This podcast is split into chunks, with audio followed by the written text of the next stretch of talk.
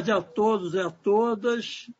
Nós estamos aqui no 13º encontro dos Estados Gerais da Cultura. É, já elegemos o nosso símbolo, é o Saci. Né? O Saci está comemorando o, o, dia do Saci. Nós elegemos como símbolo do Estado Gerais da Cultura o Saci e como símbolo da Escola Superior de Paz a cultura. E a nossa marca vai ser o Saci, uma cultura no ombro. O encontro de hoje vai discutir as importantes ideias, os pensamentos sobre a questão do fascismo, da militarização da polícia, de uma das pessoas que mais entende do assunto no Brasil, que é o professor e antropólogo Luiz Eduardo Soares. Então, está aberto o 13º é, Encontro dos Estados Gerais da Cultura e eu passo a palavra ao ator, poeta e pensador Eduardo Tornaghi, que vai ler o texto que dessa vez foi escrito pela psicanalista Glaucia Danley. Tornaghi, com a palavra, por favor. Valeu, Silvio. Para além da pulsão de morte, a paz como utopia. Pergunto-me como pode a psicanálise, aliada à arte, à cultura, à ciência, à afirmação da vida, ao sim dionisíaco à vida de que nos fala Nietzsche, desenhar como possível, concretamente, isto é, sem ilusões, um pensamento sobre a paz da vigência de um presente tão dizimador no governo Bolsonaro, tão destruidor de nossas vidas, de nosso território, das grandes conquistas, dos sonhos. Como pensar esta paz como objeto de desejo do sujeito e da comunidade planetária contra o fundo poderoso das pulsões de morte que nos habitam? Entendo a paz não apenas como um estado político de não-guerra, de paz civil, mas como um estado ativo e contínuo de resistência pacífica e culturalmente transgressiva por parte dos cidadãos de uma sociedade democrática, principalmente quando eles se encontram sob a opressão de um Estado de direito não pleno nos governos de extrema-direita como o nosso. Resistência ativa e criativa, criadora de pensamentos e práticas capazes de sobrepujar a violência em todos os graus, a crueldade que vem indissociavelmente ligada à pulsão de morte e as suas inúmeras formas de sofrer e fazer sofrer racismos, discriminação, desigualdade social, truculência policial, guerras neocoloniais e seus milhões de refugiados, genocídios sem fim, comandados pelo capitalismo neoliberal. A ideia de paz nos convoca eticamente ao melhor de nós mesmos como cidadãos planetários, rapidamente mortais, haja vista a atual pandemia, mas me parece uma difícil. É a paz uma utopia? Sim, é uma utopia, uma utopia do comum, que nasce enraizada na triste realidade do presente, revoltada contra os malfeitos da globalização financeira que vem se apossando muito a, mundo afora de territórios pirateados pela ideologia do dinheiro puro, ao que se somam os fanatismos religiosos, os atentados terroristas, os êxodos de milhares de pessoas das guerras neocoloniais nos países africanos e do Oriente Médio, paz e vida digna em outros lugares, a exacerbação das desigualdades, aos genocídios dos descartáveis estado de extermínio como em nosso país. A história da humanidade se faz de repetição. Só existe o novo fora dessa cadeia de repetição automática própria à pulsão de morte, quando surge são desejos coletivos, transgressões da ordem estabelecida. Segundo Freud, a violência é estrutural e primordial. Somos descendentes de uma horda de assassinos que foram se submetendo muito lentamente desde o Paleolítico aos interditos civilizatórios do incesto e do parricídio, quais frequentemente o homem escapa. Haja lei e força de lei para barrar esta natureza humana violenta e fratricida, mas haja também cultura para reconciliá-la com as renúncias aos desejos mais prementes que a sociedade humana é obrigada a fazer compulsoriamente para se submeter ao processo civilizatório. A cultura é, assim, o campo de atividades humanas capaz de transformar o horror de nossa constituição violenta em belo, em sublime, em humor, em convivência pacífica e solidária. A cultura e a paz são obras de Eros e combatem o culto da violência e da morte. Para finalizar, indo mais longe nessa busca para fazer da paz uma utopia planetária possível, desejável e necessária, penso em Jacques Derrida. Ele propõe que caminhemos em direção de um mais além da pulsão de morte, na direção do impossível, lançando mão de uma ética que delineia no horizonte as figuras dos incondicionais impossíveis, o perdão, o dom, a justiça, o talvez, hospitalidade, a, a amizade, a vinda incondicional do outro, os indecidíveis, a utopia, a paz como utopia, acrescentaria.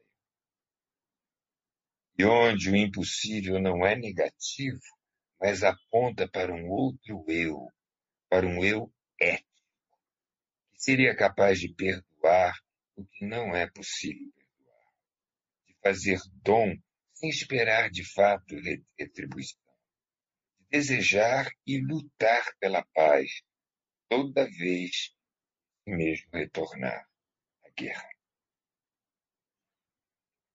Esse texto, Glaucia Dunley, e agora eu chamo a colaboração preciosa de João Carlos Luz, que vai harmonizar o nosso ambiente com esse instrumento maravilhoso que é a música. Tá certo, João?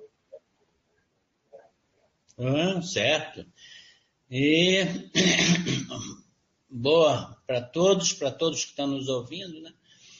E eu trouxe aqui, eu cheguei à conclusão já há, muito, há um bom tempo, agora o décimo terceiro me, me coloca assim como é, eu, eu estou em estados gerais de cultura há 40 anos. Né? Eu chego a essa conclusão e que tenho aqui uma bela história também, característico desses estados gerais de cultura e de relações culturais. Né? Nos anos 90, nós tínhamos o hábito de colocar uma música no fundo da nossa secretária eletrônica quando recebia é, telefonemas e deixavam recados, né? E eu coloquei uma música e encontrei o autor e ele ouviu, constatou e marcou comigo na porta de um evento que ele ia fazer e trouxe a partitura da música. Tempos Felizes, de Paulo Moura, com uma dedicatória e me deu a música que eu tive a oportunidade agora de tocar essa música para vocês. Então, isso é um histórico cultural, está aqui a partitura escrita por ele mesmo, com a dedicatória e vamos ouvi-la. Tá?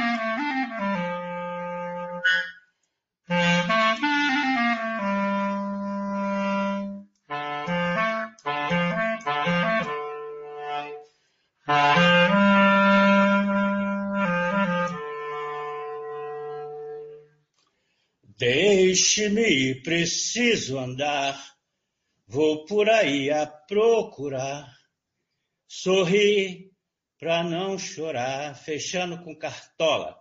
E no final, Abel Ferreira chorando baixinho. Obrigado, gente.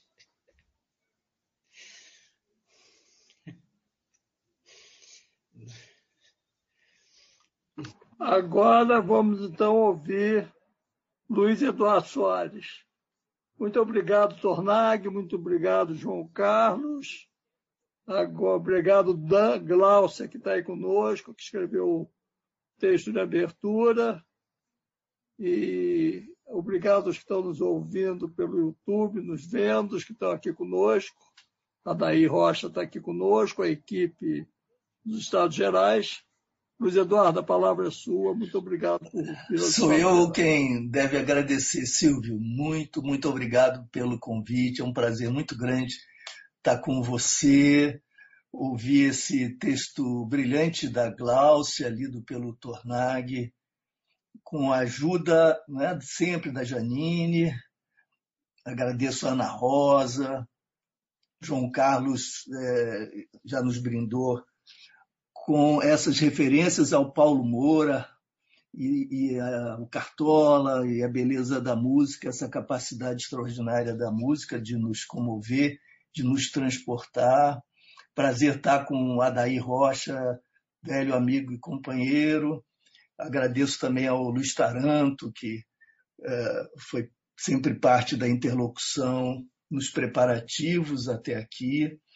De fato, é uma alegria estar com tantas e tantos que nos acompanham nesse momento, não é, Silvio? E que nos acompanharão depois, porque esse material, essa nossa conversa fica gravada e acessível, portanto.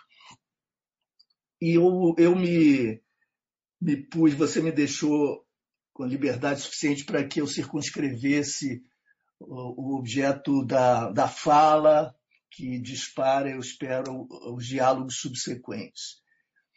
E eu acho que há uma enorme convergência com a intervenção prévia do Tornag lendo Gláucia, como vocês provavelmente vão perceber na sequência. Eu escolhi falar sobre o bolsonarismo, um tema maldito que nos angustia, nos desafia, mas que se impõe a nós e a nossa reflexão para que seja possível a resistência política adequada. Um bom diagnóstico é indispensável, sobretudo quando se arrisca a ir um pouco além eh, do, do mais ostensivo e evidente. O, eu, eu, escrevi um pequeno livro a respeito, chamado Dentro da Noite Feroz, o fascismo no Brasil, eh, cujo título é, claro, uma homenagem ao Ferreira Goulart, uma alusão ao Dentro da Noite Veloz. E eu começaria lembrando que, evidentemente, nós sabemos em que país estamos, que sociedade é essa. A sociedade marcada pelas desigualdades, por um nível de exploração e espoliação de classe é, cuja magnitude nunca pode ser suficientemente enfatizada. É o país do racismo estrutural, do patriarcalismo falocêntrico, é o país autoritário, é o país do capitalismo que se desenvolve é, com a brutalidade que nós é, conhecemos. É, portanto, falar do bolsonarismo é dar conta de um aspecto que acompanha a nossa história e que eu poderia dizer quase que é atavicamente. Não é ah, surpreendente, embora tenha sido para todos nós, talvez certamente para mim, surpreendente a escala que assumiu essa perspectiva e a possibilidade que alguém como Bolsonaro, um líder eminentemente fascista, tenha sido eleito. E eu acho que para a eleição, isso eu digo é bastante óbvio e redundante, mas acho que é interessante para que nós saibamos de que ponto partimos, não é? qual é o terreno comum sobre o qual edificar alguma interpretação um pouquinho mais audaciosa. Nós partimos do reconhecimento de que vários fatores concorreram para a possibilidade dessa eleição, nós tivemos aí um, um casamento entre uma agenda neoliberal extremada, que estava à espera de um ator, de um protagonista que a viabiliza, e a viabilizasse eleitoralmente. Temer e a sua ponte para o futuro foi essa pinguela rompida que se eh, que acabou sendo como que derrotada por sua própria autocorrosão, mas em alguma medida foi capaz de levar adiante alguma, alguns ataques frontais a direitos conquistados historicamente. Portanto, esse momento Temer pós-golpe de 16 não foi inócuo, certamente, e fez avançar pontos da pauta neoliberal extremada. No entanto, sem a capacidade de agregar apoios suficientes e dar-lhe curso eleitoral em 2018. E nesse momento nós sabemos que a história é feita de fortuna e virtude, estruturas e contingências, de combinatórias imprevisíveis, da criatividade das circunstâncias, é, portanto, sempre muito complexa e superior à nossa capacidade de predição, embora nós sejamos capazes mais ou menos de imaginar cenários prováveis, muitas vezes eles são cancelados pelo real que se impõe, como foi o caso, certamente. Essa agenda precisava de um cavaleiro andante, de um protagonista, as elites apostaram em alguns que fracassaram logo no início da competição, e o Pangaré, que corria numa raia isolada, surpreendentemente despontou como viável eleitoralmente. E dando demonstrações de que não tem nenhum compromisso com a democracia ou com uma própria leitura liberal no sentido mais clássico do que seria um regime político democrático, de que não havia nenhum, nenhum compromisso ético, de fato, humanista. As elites, da forma mais despodorada, portanto, e oportunista, perceberam no Pangaré que passava uma oportunidade e, e, propuseram ali esse matrimônio de conveniência e de ocasião, matrimônio político que interessava, evidentemente, ao aventureiro fascista, que assim viu abrirem-se portas para é, seu fortalecimento, fortalecimento de sua candidatura.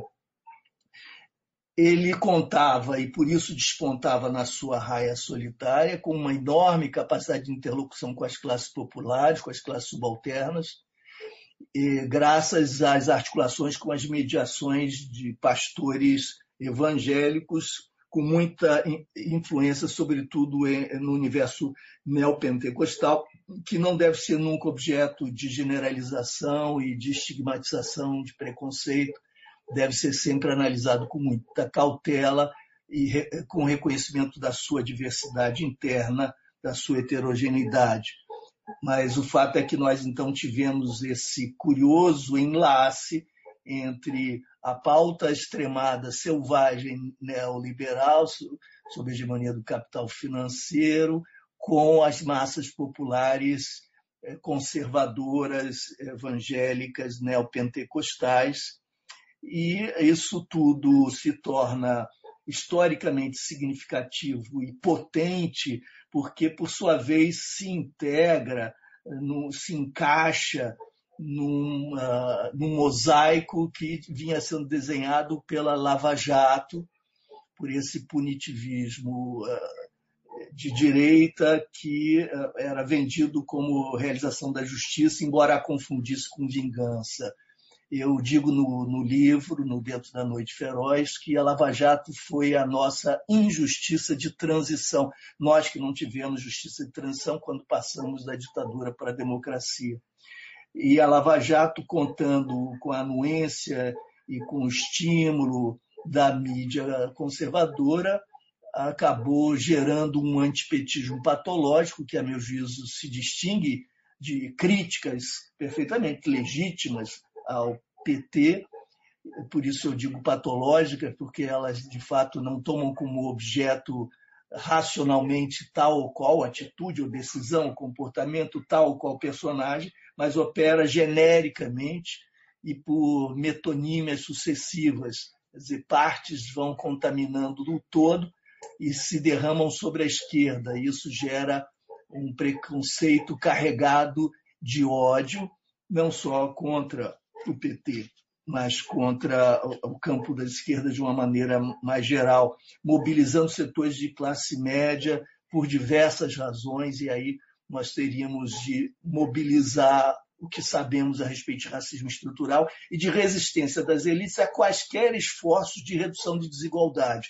Não houve no Brasil efetivamente uma redução de desigualdade, mas os governos do PT lograram reduzir significativamente a pobreza e anunciaram, com medidas como políticas afirmativas de cotas e outras, a possibilidade de um combate ao racismo estrutural e a possibilidade, quem sabe futura, inclusive, de um ajuste de contas com essa desigualdade, nessa magnitude que caracteriza a sociedade brasileira. Isso era suficiente para mobilizar ressentimentos e aqueles cujo racismo, a misoginia, a homofobia, a transfobia estavam nos armários pendurados por um pudor gestado naquela ambiência mais civilizada que o Brasil foi capaz de cultivar, esses puderam, então, com essa mudança de conjuntura política, sair do armário vestindo as suas fantasias eh, de Halloween, as suas fantasias de horror,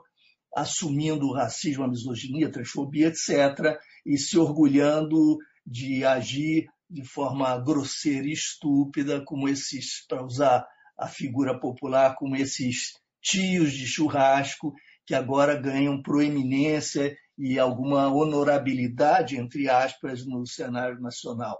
É o mundo da estupidez, da grosseria, da rusticidade, não é? e, de novo, das velhas piadas machistas, etc. E nós, então, temos esse encontro tão peculiar entre valores conservadores evangélicos neopentecostais, uma agenda neoliberal é, extremada, classes médias é, e, e, ressentimentos que estavam há muito tempo esperando o momento de, de sua manifestação e a, a, incompreensão, a generalização, os equívocos derivam da forte campanha antipetista. Isso tudo conclu, concluindo naqueles dois episódios decisivos. Em primeiro lugar, a, o impedimento de Lula, a, o, bloqueio, o bloqueio, o cancelamento de sua candidatura. Lembremos-nos de que há 21 dias do primeiro turno ele tinha 39% das intenções de voto e Bolsonaro 21%. Há 21 dias ele teve a sua candidatura cancelada, impedida por essa extraordinária politização da justiça que nós conhecemos bem e certamente articulada com interesses que ultrapassam, inclusive, as fronteiras nacionais. Isso vai ficando cada vez mais evidente. Né? As, as questões geopolíticas se impuseram também, urdindo engendrando essas novas coalizões, por mais surpreendentes que fossem. O segundo ato importante desse desse capítulo é a facada em Bolsonaro, que, o, que legitima a sua ausência, justifica a sua ausência dos debates, ele que seria incapaz de enfrentar qualquer um deles. Não só legitima a sua ausência, como o redefine como vítima sacrificial e o torna objeto da atenção midiática, ele que dispunha de apenas alguns segundos na TV esses elementos todos concorrem, então, para a sua eleição, que traz consigo elementos estruturais, mas também elementos contingentes, o que é uma boa notícia, porque isso aponta para fragilidades, precariedades dessa coalizão, dessa liderança, dessa votação, dessa aprovação.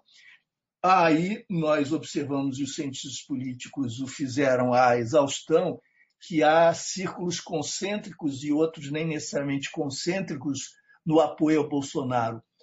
O chamado bolsonarismo raiz, aquele que efetivamente comunga com o chefe a adesão a valores neointegralistas de, de características fascistas evidentes, antidemocráticas claramente, e há círculos mais amplos que uh, se sobrepõe aos projetos de Bolsonaro por uh, parcialmente ou por interesses ou por revolta contra terceiros, etc., num amálgama que afinal configura uma constelação, uma galáxia.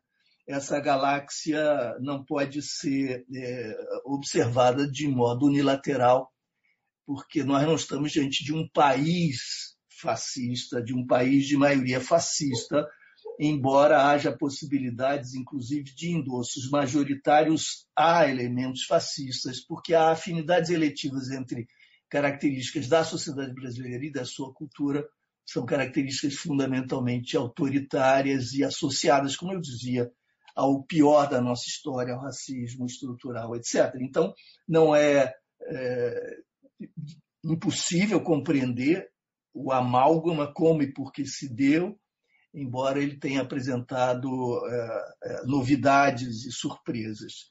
Por outro lado, nós não podemos subestimar, mais uma vez, Bolsonaro, um dos equívocos das esquerdas, a meu juízo, acho que aí um certo consenso, foi certamente subestimá-lo. Esse foi um erro, por exemplo, que eu próprio cometi. É, como eu fizera com Trump, à distância, alguns anos antes. E eu, eu creio que são bem-vindos os erros, porque são inevitáveis, fazem parte dos nossos esforços de compreensão e de ação, mas é conveniente, razoável que nós, então, tentemos errar erros novos. Né? O que não se admite, a meu juízo, é reiterar e errar os velhos erros, repetir, como dizia o texto de Glaucia. Para além da, da repetição, nós temos aqui um compromisso com a reflexão e o mínimo de criatividade e de espírito crítico e autocrítico. Bom, há então o bolsonarismo, mesmo que não haja o Mein Kampf brasileiro, não há o Minhas Lutas, Minha Luta brasileiro, não há o, um, uma, um compêndio sistematizado de propostas e valores, mas certamente há uma nebulosa forte com valores e crenças e propostas que sim podem ser descritas como o bolsonarismo e que corresponde a, a, a um, um, apoio popular significativo, digamos, os cientistas políticos aí divergem entre 10% e 15% da população. Isso é bastante, sobretudo numa conjuntura como a nossa, e nós temos, portanto, de entender mais profundamente de que se trata. E aqui eu lhes trago, então, um primeiro elemento, eu vou compartilhar apenas três elementos de uma reflexão um pouquinho mais aprofundada, saindo agora eh, do, do que seria o senso comum. Eu acho que há uma demanda por ordem. Aí vocês dirão, puxa, mas você diz que vai sair do senso comum e aqui diz o óbvio. Todos nós sabemos que é uma demanda por ordem. Sim, mas o meu ponto é que, além dessa, da qual sempre falamos, a demanda por ordem pública, por segurança, posturas contra o crime, etc., e o medo que está envolvido. Aliás, eu falo aqui do medo e eu tenho de reiterar com muita ênfase a, a referência que eu fizer ao ódio quando eu apresentei aquele primeiro diagnóstico geral. O ódio foi marcante, o ódio, é, como afeto regente, acaba elegendo quem o melhor represente. No caso, Bolsonaro nem representa propriamente o ódio, a meu juízo, ele o encarna, ele o incorpora, ele o personifica. Então, a sociedade, enquanto for regida por esse afeto, talvez seja capaz de reconhecer nessa figura a sua expressão. Mas eu dizia, então, demanda por ordem, e, e, e imagino que vocês digam, bom, sim, disso nós sabemos, a demanda por ordem, a demanda popular, a demanda das camadas médias, isso é antigo. Mas eu aqui me refiro a uma demanda por ordem numa dimensão ontológica, eu quero dizer o seguinte: esses nossos tempos, e me refiro aqui à, à vida no planeta, pelo menos no caso das sociedades ditas modernas ou pós-modernas, as sociedades industriais, nós vivemos uh, o que há décadas já chamamos da era da incerteza, que incerteza cuja magnitude vai apenas se expandindo na medida em que a, a crise ambiental, a crise climática se aproxima e, uh, e, se evidencia diante de nós efetivamente como uma ameaça tangível, real. Mas essa era da incerteza tem a ver com o fim do trabalho ou do emprego, tal como se conhecia, tem a ver com a demolição operada pelo neoliberalismo em conquistas antigas nos direitos que, que permitiam algum tipo de estabilidade e de estabilização das expectativas. Quando essas pautas se impõem e a economia eh, soma a demolição de direitos, o ímpeto criador na tecnologia, nós temos uma mutação muito célere que redefine profissões, esgota profissões, lugares, identidades, possibilidade de realização, alterando o quadro das expectativas e as desestabilizando fundamente. No caso do Brasil, isso se faz sentir de modo muito pronunciado, porque os anos Lula e, em parte, os anos Dilma foram ainda anos de elevação de expectativas para o campo popular, com ingresso no mercado eh, de consumo, embora de forma limitada de mais de 40 milhões de pessoas. Milhões e milhões de pessoas saíram da miséria absoluta e, e muitos e muitas de nós talvez negligenciem esse fato, chamando atenção para a insuficiência do que foi feito. Sim, o banquete continuou sendo servido às elites e ao capital financeiro, e as migalhas foram lançadas ao chão para a massa fartar-se. Ok, a metáfora faz sentido, no entanto, essas migalhas alimentaram milhões salvaram da miséria e da ruína mais imediata milhões, e essas migalhas não são vistas como tais por, pelos beneficiários das políticas sociais. E é isso que nós temos de entender. Uma vez eu assisti a uma conversa entre um crítico que chamava atenção para as limitações, para a timidez das políticas sociais em curso no período do PT, e ah, um trabalhador que lhe dizia: Olha, para mim a vida se revolucionou quando eu pude ter uma geladeira, porque eu pude planejar, estocar alimentos. Isso alterava a minha economia de tempo, alterava a minha possibilidade de combinar lazer, família e trabalho. Isso alterava a minha possibilidade de ter uma alimentação um pouquinho, um pouquinho mais farta e saudável isso mudava, enfim, a minha vida.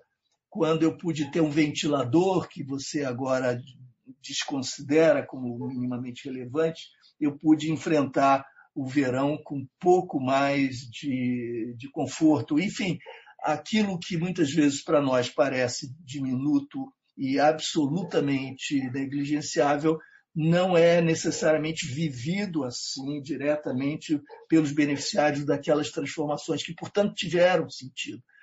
Bom, com a elevação de tantas expectativas, uma crise, a crise do desemprego, a crise do capital, a crise internacional internalizada, a crise que se viveu correspondia a um rebaixamento de expectativas e a desestabilização naquele horizonte que se construía. E nós todos sabemos, aprendemos com a história e com as ciências sociais, que a revolta não encontra um solo fértil e energia suficiente na miséria, na miséria absoluta, mas na redução das expectativas ou na ruptura, na interceptação de uma dinâmica de ascensão. Eu quero dizer o seguinte: a miséria absoluta é o terreno da, do descrédito, do ceticismo, até do niilismo, do desespero e da depressão, do imobilismo, da inércia, da falta de forças para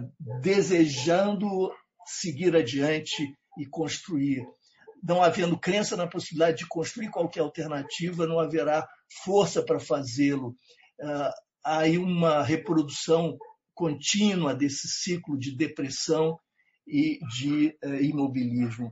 Quando, ao contrário, há um mínimo de movimento ascendente, a interrupção significa fratura de esperanças e rompimento de projetos de vida, feridas importantes nessas biografias que se redesenhavam com mais entusiasmo, com mais vitalidade. Portanto, por isso eu dizia até em 2013, e eu acho que aquele foi um momento muito importante, e, e todas as interpretações se aplicam porque foi um fenômeno múltiplo, babélico, em que se ensaiaram possibilidades positivas e negativas para o Brasil, mas, sobretudo, foi um momento de redescoberta de protagonismo cidadão e de, e de explicitação da ruína da representação, do colapso da representação nos seus moldes clássicos, tradicionais, que a burguesia uh, praticava e disseminava, enfim. Bom, 2013, eu dizia na época, aconteceu porque o Brasil melhorou. É uma revolta que se torna possível no momento em que o Brasil melhora, porque as, as cobranças passam a ter sentido de políticas públicas decentes, de uma administração transparente, de participação maior, porque a minha voz deve, merece ser ouvida, porque eu tenho voz, porque os nossos grupos agora se apresentam em seus coletivos dotados de voz, uma nova identidade que emerge, a periferia floresce, se ilumina, focos novos de criação com as políticas extraordinárias de Gil, de Juca e, e outras intervenções, vão criando filamentos, raízes e, e, e, novas estradas, novas vias, novas linguagens e novos desejos. Isso tudo encontrando, colidindo com a crise, gera é, mais e mais incerteza. Então, se configura essa era da incerteza para nós como uma sobreposição entre crise ambiental planetária, as crises provenientes dos arranjos neoliberais, as crises nativas nossas, brasileiras, nacionais, com a, digamos, a radicalização de uma estabilidade que já, já era marcante no Brasil. Mas há uma instabilidade ou desestabilização que tem um sentido mais profundo, mais radical, é, que é, e que é fruto de uma movimentação, de uma mobilização que me parece de fato com potencial revolucionário, emancipatório, é, que afirma a autonomia de sujeitos de um modo de fato inaudito e que tem a ver com as estéticas de si, com essas audaciosas reinvenções de si que partem da separação entre sexo, gênero e corpo. Então, nós temos um divórcio entre a, os destinos ditados pela anatomia e o desejo dos sujeitos, que se, re, que se evidenciam nas reinvenções de gênero ou da, da fruição da sexualidade. Não há mais a sobreposição que naturalizava a sexualidade e classificava os gêneros e as identidades em jogos já jogados, já conhecidos. E isso abala, sobretudo, o macho, sobretudo aquele e aquela que também é tributária dessa cultura falocêntrica de nosso patriarcalismo, como um sujeito reage diante do reconhecimento dessa separação, diante de si mesmo, no interior da sua própria experiência, já que tudo que é humano nos diz respeito, esses desvãos, esses abismos, essas possibilidades processuais e dinâmicas de autoinvenção significam, então, para mim e para cada um e para cada uma, eh, imensos desafios, trazem toda a incerteza. Como reagir a isso? As neuroses são as edificações protetivas de, de uma falsa proteção, desesperada proteção, criando essas barreiras, né, essas blindagens tentando evitar que esse processo mutante, esse processo transformador, represente para cada um risco a respeito das suas próprias autoconvicções, das suas próprias certezas, daquilo que seria fundamento da sua segurança. Essa incerteza é insuportável para o macho brasileiro, não apenas, mas o macho brasileiro, que é também formador de muita cabeça feminina, é claro. Eu estou falando de, um, de uma cultura tributária do patriarcalismo, desse falocentrismo radical. Então, a pergunta é: o que é possível? É possível amar de que maneira? Quais os limites para o amor, para o desejo? O que é um homem, o que é a mulher, o que é a família, o que é a relação entre as pessoas e os sujeitos? Era preciso um disciplinador, essa figura que não é do pai tosco e caricato, mas é da função paterna, se nós quisermos, eu não vou ousar, ousar ir por essa linguagem que estamos aqui diante de Glaucia, que sabe muito melhor se é apropriado e pertinente ou não esse tipo de tradução pseudo-psicanalítica, mas o que me importa é precisar a magnitude e a profundidade desse desafio. Essa incerteza é insuportável. E um homem uma figura, vai inscrever na política a resposta a essa ansiedade, a essa angústia, a essa demanda por ordem ontológica, afirmando, afinal, isto é um homem, isto é uma mulher. O discurso bíblico de Primeiro Testamento, com esse Deus feroz, eh, nos remete de volta para o que seria essencial. as essências do masculino, do feminino, as essências que seriam expressões da própria natureza, que supostamente, por sua vez, espelhariam a vontade divina. Esse encaixe se recompõe no discurso fascista, num discurso religioso, ele se recompõe ética ou moralmente, culturalmente, simbolicamente, mas as garantias que armam essa defesa em todos os níveis, com os exércitos mobilizados e os ódios contra os demônios, agora essa, essas garantias dar-se-ão no campo da política, quando uma figura como, como o do presidente se torna capaz de inscrever na política a resposta a essa demanda, tornando essa demanda, no seu sentido mais profundo, o objeto mesmo de sua ação política. E isso está presente é, na arminha, na brincadeira coreográfica das arminhas, isso está presente em cada discurso, no elogio do torturador, nas hipertrofias né, da, da, do, da virilidade sem limites, etc. São os excessos monstruosos dessa barbárie que apenas reiteram esses pontos fundamentais. É, vejam que as religiões neopentecostais dialogam com os demônios como entidades que se inscrevem no mundo, e os exorcismos são as práticas de combate a inimigos que merecem confronto. E agora o inimigo tem rosto político, é objeto das acusações e denúncias do bolsonarismo, que convoca os seus para uma cruzada, esse grande exorcismo político, que não encontra limite, né? qualquer limite em lei, porque se trata de uma missão inspirada por Deus de realização da própria natureza, supostamente da própria natureza humana, é, essencial, aquela corroída, corrompida, deturpada, a própria ideia de corrupção faz todo sentido aí, e a sua dimensão sexual está presente. Portanto, quando Damares é mobilizado e os discursos bolsonaristas é, atentam e focalizam questões como política de gênero, etc., a meu juízo, não estão simplesmente mascarando o que realmente importa, que é a agenda neoliberal. A agenda neoliberal, evidentemente, é central, mas esses outros aspectos também o são e lidam com questões-chave. É, eu tenho mais oito minutos aqui no meu cálculo, então vou procurar ser bem breve agora é, nos elementos que restam e depois, na discussão, a gente pode retomar o que for necessário. O que o bolsonarismo propõe, isso está dito explicitamente, é uma revolução. Que revolução? A revolução, eles próprios o dizem, destrutiva. Estamos aqui para destruir. Destruir o quê? O alvo é isto tudo que está aí. Que corresponde a quê?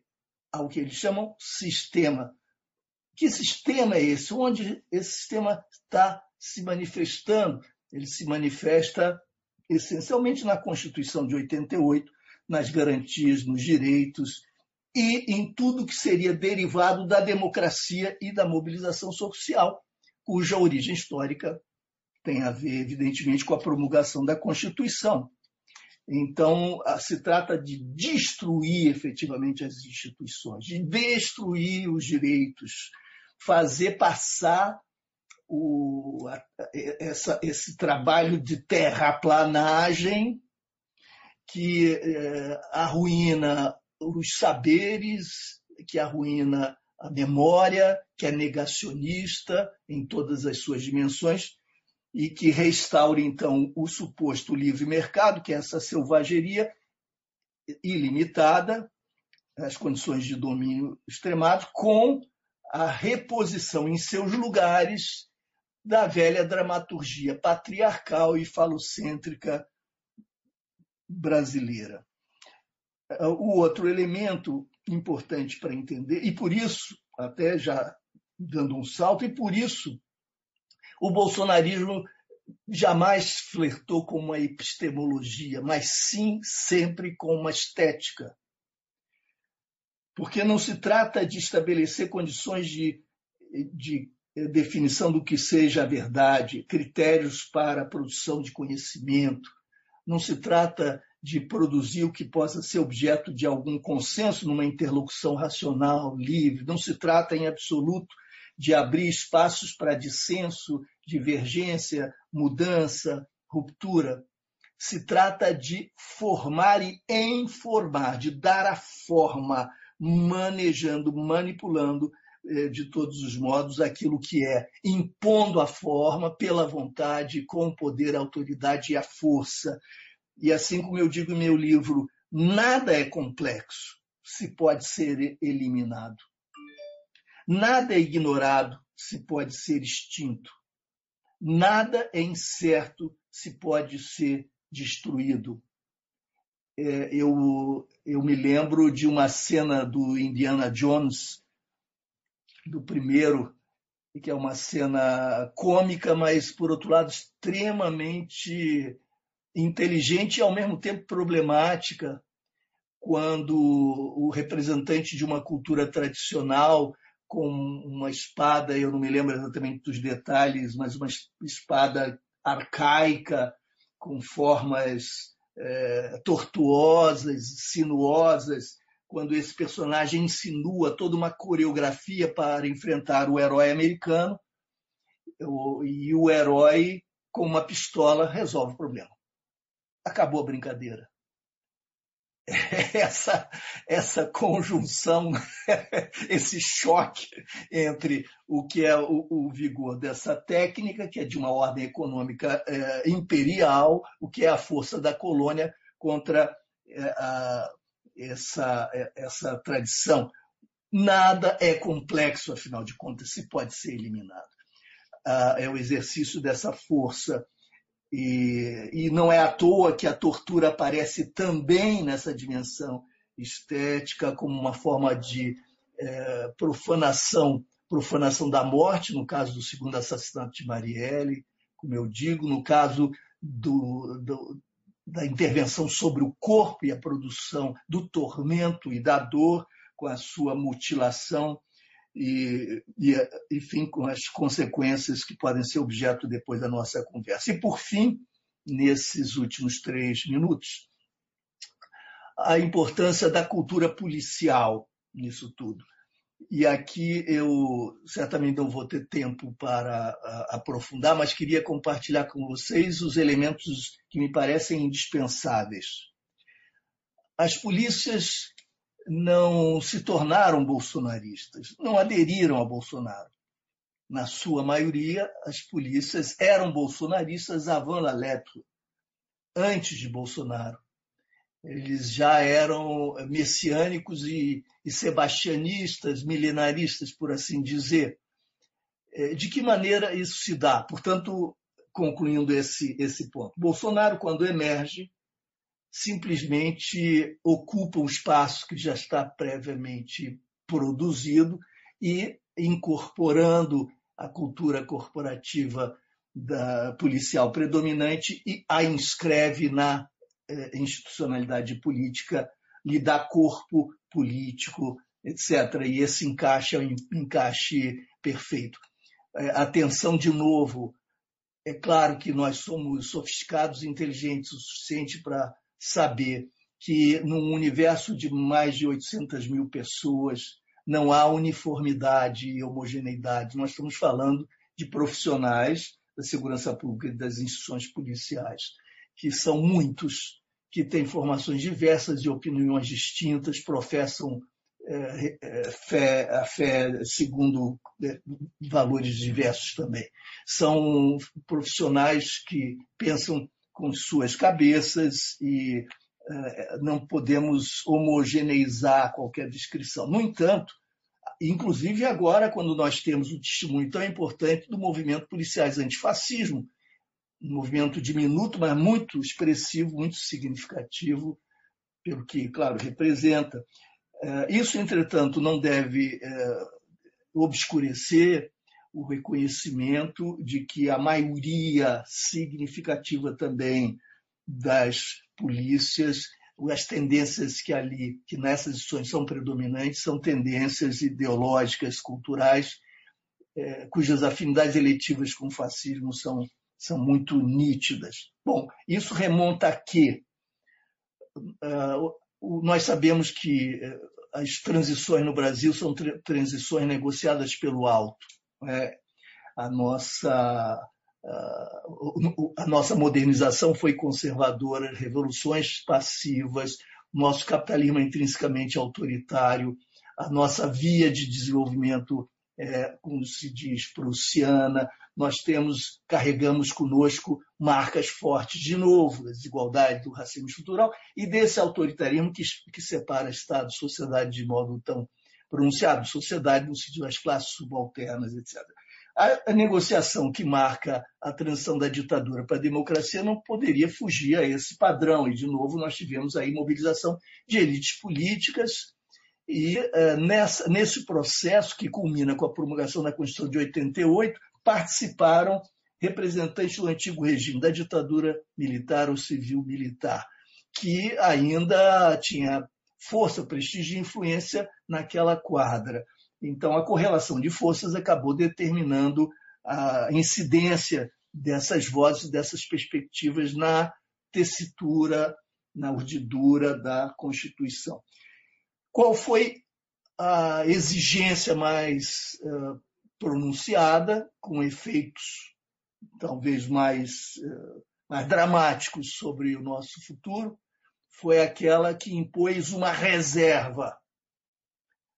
Uma área tinha de permanecer reservada, fora do âmbito de abrangência do dinamismo democratizante, do dinamismo democratizador. Essa área reservada é a área da segurança pública e, em parte, da justiça criminal. Então, as instituições da segurança pública, vale dizer, a arquitetura institucional da segurança pública, os modelos policiais, as estruturas organizacionais policiais foram preservadas, foram legadas para a democracia pela ditadura. A ditadura inventou brutalidade policial letal, tortura, práticas de humilhação de negros, de pobres, etc. Não, isso é acompanhou toda a nossa história. Mas a ditadura metabolizou essas tradições e as requalificou no pior sentido da palavra.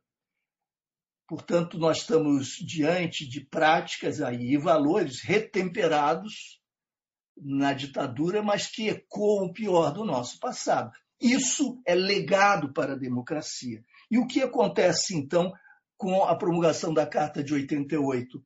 São como que precipitadas duas temporalidades, se me permitem essa imagem. O tempo da democracia, que é um tempo de muita vitalidade, participação, mobilização, um tempo de transformação com limites, com as contradições, com, enfim, a, a, aquelas sinuosidades são próprias da nossa, da nossa sociedade. Mais um tempo muito vivo, dinâmico, com novos protagonismos, etc.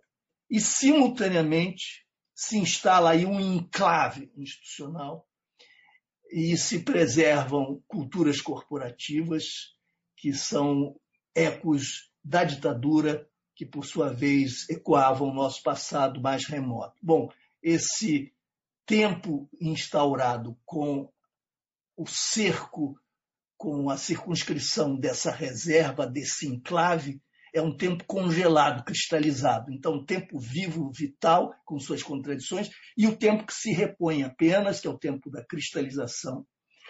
O tempo da cristalização, o tempo congelado, traz para nós as práticas da ditadura, porque observem que uma estrutura organizacional não vem sozinha para a democracia, como se fosse uma vertebração oca a estrutura organizacional vem com homens e mulheres, com suas histórias, modalidades próprias de estabelecimento de relações de fidelidade, de lealdade, formas de agregação, formas de produção de identidade, seus valores, suas crenças, seus procedimentos, protocolos de ação que estão incorporados, assimilados nesse, nessa educação que se dá pela prática, pelo convívio, muito mais do que pelas aulas. É claro que houve mudanças mudanças normativas e tentativas de modernização e atualização, mas o que contou sempre foi o enclave e a cultura do enclave, que sempre foi refratária à democracia e refratária aos poderes civis, refratária aos poderes da república. Nenhum governador jamais comandou as polícias. Se nós reconhecermos isso, nós compreenderemos a gravidade do que nós estamos dizendo. Nós estamos dizendo porque certamente aqui não sou eu apenas, isso acho que é fruto de toda uma comunidade de pesquisa e reflexão. Então, se nós temos uma cultura do enclave, como ela pode conviver? Por conta da cumplicidade de mediadores. O Ministério Público, a despeito dos esforços honrosos e honrados, meritórios, corajosos, e tantos promotores e promotoras e procuradores e procuradoras, o Ministério Público, via de regra, por omissão e ação, foi cúmplice do que está em curso no, pelo enclave, que é o genocídio de jovens negros, o genocídio de jovens pobres, residentes, sobretudo, nos territórios vulneráveis. E a justiça abençoando todo o tempo. E os políticos incorporando e se submetendo servilmente a tudo isso por arranjos oportunistas, etc. E segmentos sociais importantes aplaudindo os resultados sangrentos desse, dessa barbárie. Portanto, não, não são as polícias e o enclave mas as mediações que tornaram um enclave possível. E eu concluo então dizendo que estava ali sendo gestado o ovo da serpente, da serpente, num país que é um país em que o integralismo sempre teve vigência, em que os, os, o, o racismo está impregnado, em que esses valores sempre tiveram alguma ressonância, tiveram lugares diversos mas aquilo que é mais diretamente caro ao fascismo, que é a brutalidade letal final e que é a tortura, que isso esteve sempre entronizado num altar intocável, considerado sagrado pelos princípios da racionalidade política, que privilegia a governabilidade e, e, e, e os jogos oportunistas e o que mais seja. O fato é que a República conviveu com o seu contrário é, e o seu contrário, gestou o contrário da República, que agora come o dono. O dragão estava na garagem e saiu da garagem. É, concluo dizendo que não é mais possível tratar a segurança pública como uma especialidade de alguns e algumas pesquisadoras, que vai constar lá dos programas de governo como um capítulo, e que vai ser melhor ou pior conduzido. Nós estamos falando de vida e morte, sobretudo das classes populares, sobretudo da população negra. Nós estamos falando de vida e morte da democracia. Ou essas questões se incorporam decisivamente ao, ao que seja central na agenda pública, ou nós não teremos como repensar estratégias e táticas para enfrentar o fascismo. Muito obrigado pela paciência e atenção de vocês vamos conversar.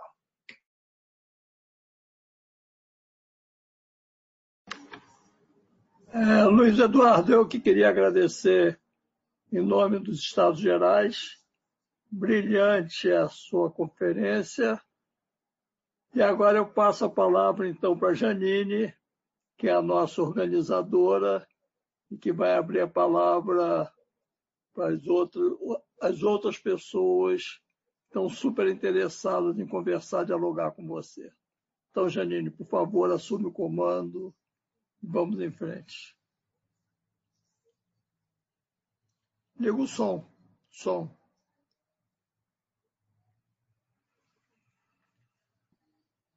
Sempre esqueço. Excelente a sua fala, muito esclarecedora, de uma análise assim muito pontuando muitas coisas que a gente tem todas dispersas e o senhor conseguiu concentrá-las. Muito obrigada. É, temos algumas perguntas, eu vou fazer uma por uma, ou o senhor prefere do, cada duas? Como que o senhor prefere? Janine, ou eu te chamo de Vossa Excelência, ou você para com esse senhor. tá certo. Ou senão eu reajo com Vossa Excelência. E é, vamos ouvir algumas, senão eu vou ficar falando demais aqui. A gente ouve várias perguntas e depois eu respondo.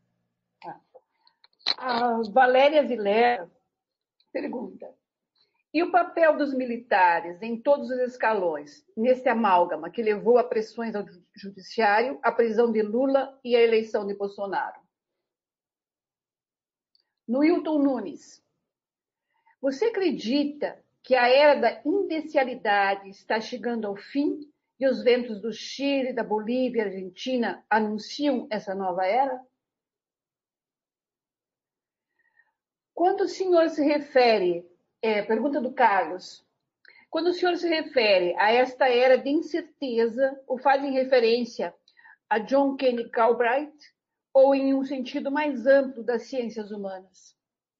Fazer essas três, depois a gente. Não, Carlos, eu me refiro às questões mais amplas, por isso que eu, eu reuni aí todos os ingredientes que concorrem para a desestabilização né, de expectativas, desde a crise climática, a crise ambiental, a emergência ambiental, até as mudanças que se dão no campo do trabalho, como a, a, a imposição da agenda neoliberal estilhaçando direitos e, experiências é, produtivas, enfim, esse conjunto muito grande e, e, tudo isso associado a esses movimentos libertários que, que são tão interessantes, tão ricos, corajosos e importantes, que operam essa dissociação, como eu dizia, entre sexo, corpo e gênero. É, o Wilton, é, será que nós estamos já no umbral de um, de um novo momento com o Chile, com as mudanças internacionais? Quem dera eu soubesse, eu, eu não sei, a gente só sabe das mudanças a posteriori, né? Antes são possibilidades. É claro que há possibilidade de mudança. Por que a possibilidade de mudança? Porque nós estamos num processo muito vivo e o outro lado tem vitalidade, protagonismo e resiste. O outro lado que é múltiplo também, que vive as suas contradições. Então, por exemplo, no caso brasileiro, o auxílio emergencial vai ser suspenso, e aí? E aí? A sociedade a massa da sociedade vai se deparar mais ainda do que o faz hoje com o desemprego, as agruras da informalidade que se expande aceleradamente, com uh, um nível, portanto, de, de empobrecimento uh, muito, muito superior ao que, ao que, enfim, se estava experimentando nos últimos anos inclusive prospectivamente. Os jovens né, já estão eh, numa faixa de, de, desemprego imenso. Eu imagino que a evasão escolar, nós ainda não a podemos medir, venha também a se tornar muito mais intensa. Então, imaginem todos esses contingentes eh, vivendo um padecimento grave sem, e sem horizonte. E o discurso qual é? Qual é o discurso nesse caso? vamos fazer as reformas liberais e esperar investimentos internacionais, vamos cortar direitos para que aumente o trabalho, tudo isso já comprovadamente falido, não é? Então, nós podemos estar diante de perspectivas críticas que prenunciem alterações nas correlações de força. É, e, claro, que o outro lado também tem as suas cartas e enorme capacidade de computação, porque as nossas elites são pusilânimes, absolutamente insensíveis a quaisquer compromissos sociais e éticos, como nós vimos. Né? Então, realmente não dá para saber, mas há notícias muito boas, essas notícias que vêm do Chile, as notícias que nos chegam a respeito de algumas revoltas populares, até na Polônia, é, enfim, Vamos ver o que acontece nos Estados Unidos, que certamente vai afetar o nosso quadro interno.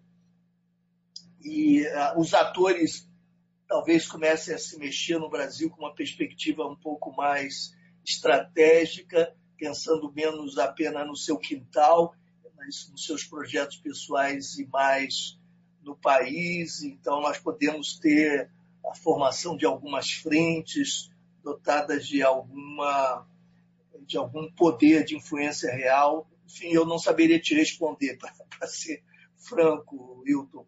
E a Valéria, sobre o papel dos militares nesse processo todo que eu descrevi, os militares são, primeiro, ignorados por mim. Então, eu posso dizer deles o que todos nós sabemos e provavelmente menos do que muitos de vocês e muitas de vocês sabem, porque eu tenho uma outra informação e leio o que está disponível e nós não conhecemos de fato a caserna, as relações internas, etc. O que parece dar o tom é a adesão ao bolsonarismo, adesão a uma perspectiva efetivamente reacionária e de alinhamento automático com os Estados Unidos, é, queimando a soberania, descartando, etc. Parece dar o tom. No entanto, nós vimos na semana passada a humilhação pública que foi submetido o ministro da Saúde, gerando, ferindo suscetibilidades, gerando algum inconformismo. Vimos a declaração do vice-presidente dizendo que comprarão vacinas sim, confrontando o que dissera o presidente, que reitera logo a seguir que não a comprará. Então, ah, não necessariamente nós estamos diante de, um, de, de grupos homogêneos, mas ah, as descrições mais minuciosas de todo esse processo aludem à mobilização de militares em todos os escalões pró-Bolsonaro ao longo dos últimos quatro, cinco anos. Bolsonaro foi a Resende para formaturas, fez discursos fortes, sempre deixando claro a sua posição. Os militares confrontaram as comissões da verdade, não entregaram documentos, reagiram aos movimentos da época do governo Dilma. E fato de nós não termos feito a justiça de transição, de não termos é, punido nem mesmo a bomba no Rio Centro que se deu depois da anistia, salvo engano, tudo isso uh, cobra o seu preço, né? Então, o realismo excessivo, essa busca por uh, conciliação e governabilidade acaba alimentando a fera e nós não tivemos a disposição de realizar aquele confronto que poderia, pelo menos simbólica e ritualmente, é, ter marcado uma transição da ditadura. É, portanto, essa transição foi também sempre continuidade e agora isso está tá demonstrado.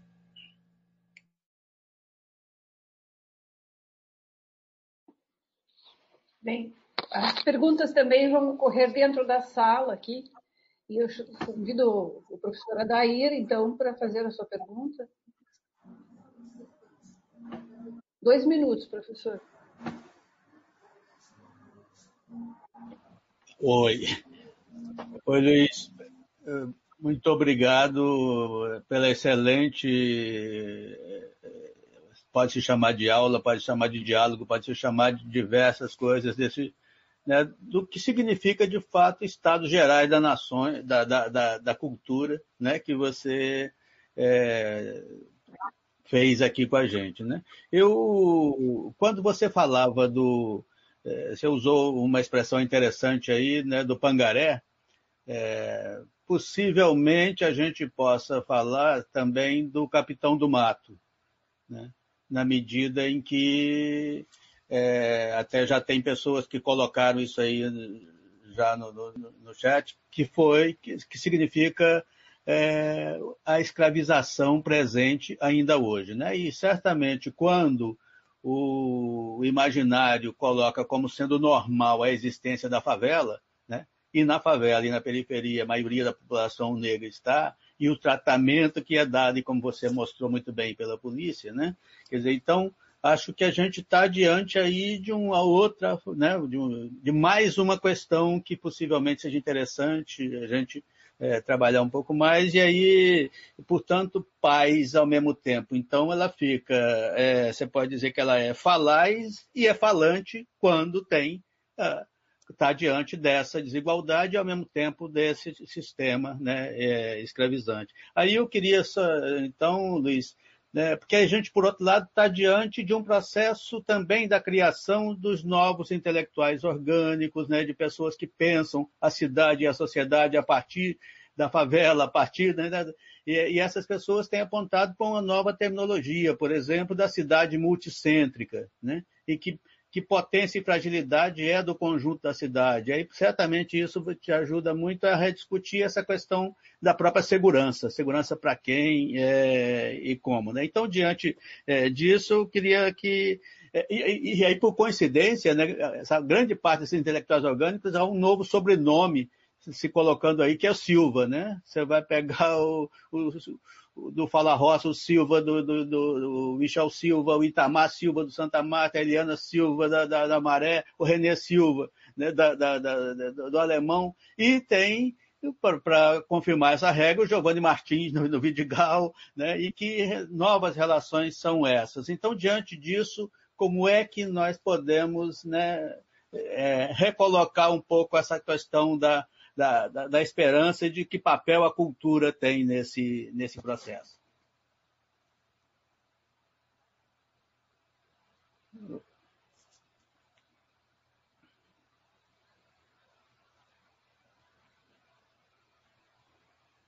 Janine, você não está sendo ouvida. Ué, mas eu estou. O senhor prefere. Você prefere Agora responder? Sim. Você prefere responder ou quer que faça mais algumas perguntas do YouTube também? É, bom, já que você vai passar para o YouTube, deixa eu tá responder bom. rapidamente okay. ao, ao nosso Adair. Obrigada, Adair, pela reflexão.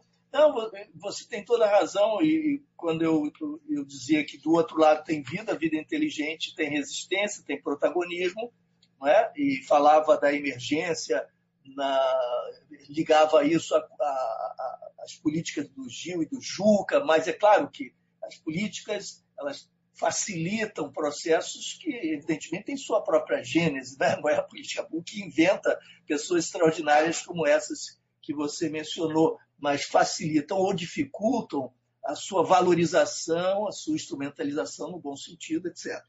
E, e as políticas afirmativas, políticas de cota, novas gerações que chegavam à, universidade em suas famílias pela primeira vez. Nada disso é perdido, tudo isso fertiliza, né? Então nós podemos esperar daí novos protagonismos e novos caminhos que vão ser construídos. E isso é uma novidade histórica no Brasil, né? O elitismo brasileiro, o elitismo branco brasileiro. Nós vamos ter, já temos, tantos e tantas intelectuais orgânicas, como você diz muito bem, porque estão envolvidos em mobilizações, em coletivos, em movimentos, e que têm vida própria e eh, já não, já não provém das camadas médias, das elites brancas, etc. Isso é transformador, tem um potencial transformador extraordinário. Eh, e, portanto, torna a esperança plausível, né, daí. E essa esperança, sobretudo, se ela for ativa, como da atividade da qual você dá sempre exemplo com as iniciativas. Não é à toa que você escreveu a cidade serzida lá atrás, há tantos, tantos anos. Agora a gente fala de multi, multicêntrico, não é? Multicêntrico numa cidade serzida de que você já falava. Então, é preciso valorizar, claro, esse processo. Ele não foi anulado pelo bolsonarismo, ele está sendo confrontado. Aliás, e assim eu, eu concluo. É claro que a, a, quando eu valorizo essa demanda por ordem numa dimensão ontológica, falo das incertezas, etc., e falo do falocentrismo, do patriarcalismo, eu estou falando fundamente de cultura, estou falando na cultura no seu sentido mais radical, nas formas de construção de si dos sujeitos e de suas relações e, portanto, as, as, linguagens essas nas quais nós trabalhamos na cultura estão intimamente ligadas, se comunicando com esses processos. A arte vai, vai produzir esses diálogos, vai cruzar esses caminhos, na medida em que é capaz de ir além do plano consciente, do plano estritamente racional né, e os processos de produção de memória vão confrontar o negacionismo. Eu estou falando disso pensando no Silvio, que é nosso campeão, nosso herói da memória crítica, reflexiva e criativa. Não é? Então, o, eu acho que há é, várias é, várias razões para, para a esperança, sim.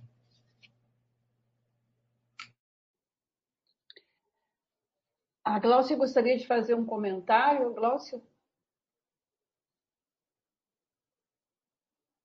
Abre o microfone, Glaucia. Glaucia, o microfone. Glaucia, o microfone, por favor. Ixi. Acho que ela, ela apertou o botão errado.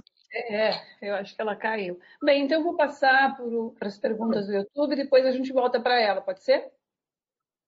Porque tem diversas pode, perguntas no YouTube é, e a gente vai pedir para as pessoas que nós estamos enterrando no YouTube, porque eu tenho mais de 15 perguntas aqui ainda. E daí o tempo não vai dar. Bem, a Adelaine Brasil pergunta: estaríamos ainda longe de uma mobilização geral para a mudança de rumo em nome da democracia e da justiça? Ana Inês Souza. Professor Soares, apesar desculpe, dos avanços. Desculpe Janine, desculpe, Janine, você faria a gentileza, porque caiu aqui, houve um, um problema na tá, conexão. Tá, repito, você de repetir a primeira, dizer o nome de quem a formulou e, qual é a pergunta? Sim, claro. Delaine Brasil. Estaríamos ainda longe de uma mobilização geral para mudança de rumo em nome da democracia e da justiça? Ana Inês Souza. Apesar dos avanços reconhecidos, você diria que os anos do PT negligenciaram o setor da segurança pública? Sim, sim. Por quê? Aline Salles. Como você vê essa apatia do nosso povo diante de tantos absurdos diários? O que nos falta para reagir? Três questões. É, pode seguir, sim, Jane, pode seguir. Ana Andrade. Nenhum governador controla sua polícia. Quem controla? Quem é o controlador geral da República? Ou é um poder sem controles? Consolação Udri.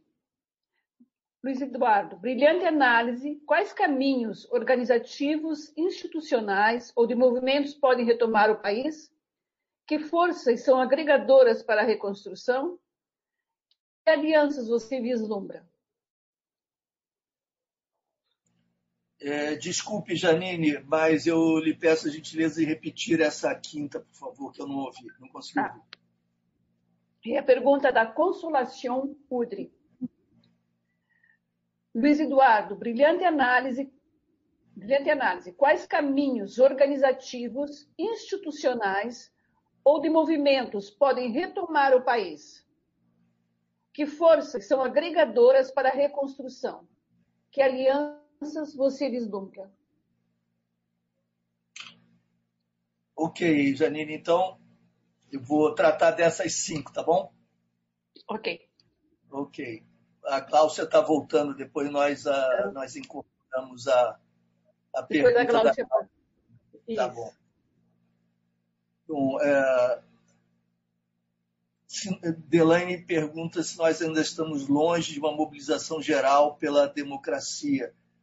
E há muita convergência né, entre as perguntas, que são reflexões né, compartilhadas aqui conosco.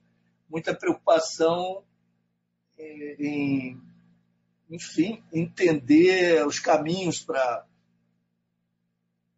promover mobilização suficiente para que a democracia seja restaurada, defendida e restaurada e ampliada, etc. Bom, estamos longe dessa mobilização geral? Eu acho que sim, eu acho que é uma meu ponto de vista, é uma constatação, mas é, muitas vezes a história nos reserva surpresas, porque, como eu disse, há tantas contradições que não seria impossível que, embora não haja uma mobilização conduzida de forma é, organizada e convergente, não seria impossível que alguns resultados eleitorais municipais nos surpreendessem positivamente, não seria impossível que uh, começasse a haver uma erosão da popularidade uh, do presidente em função das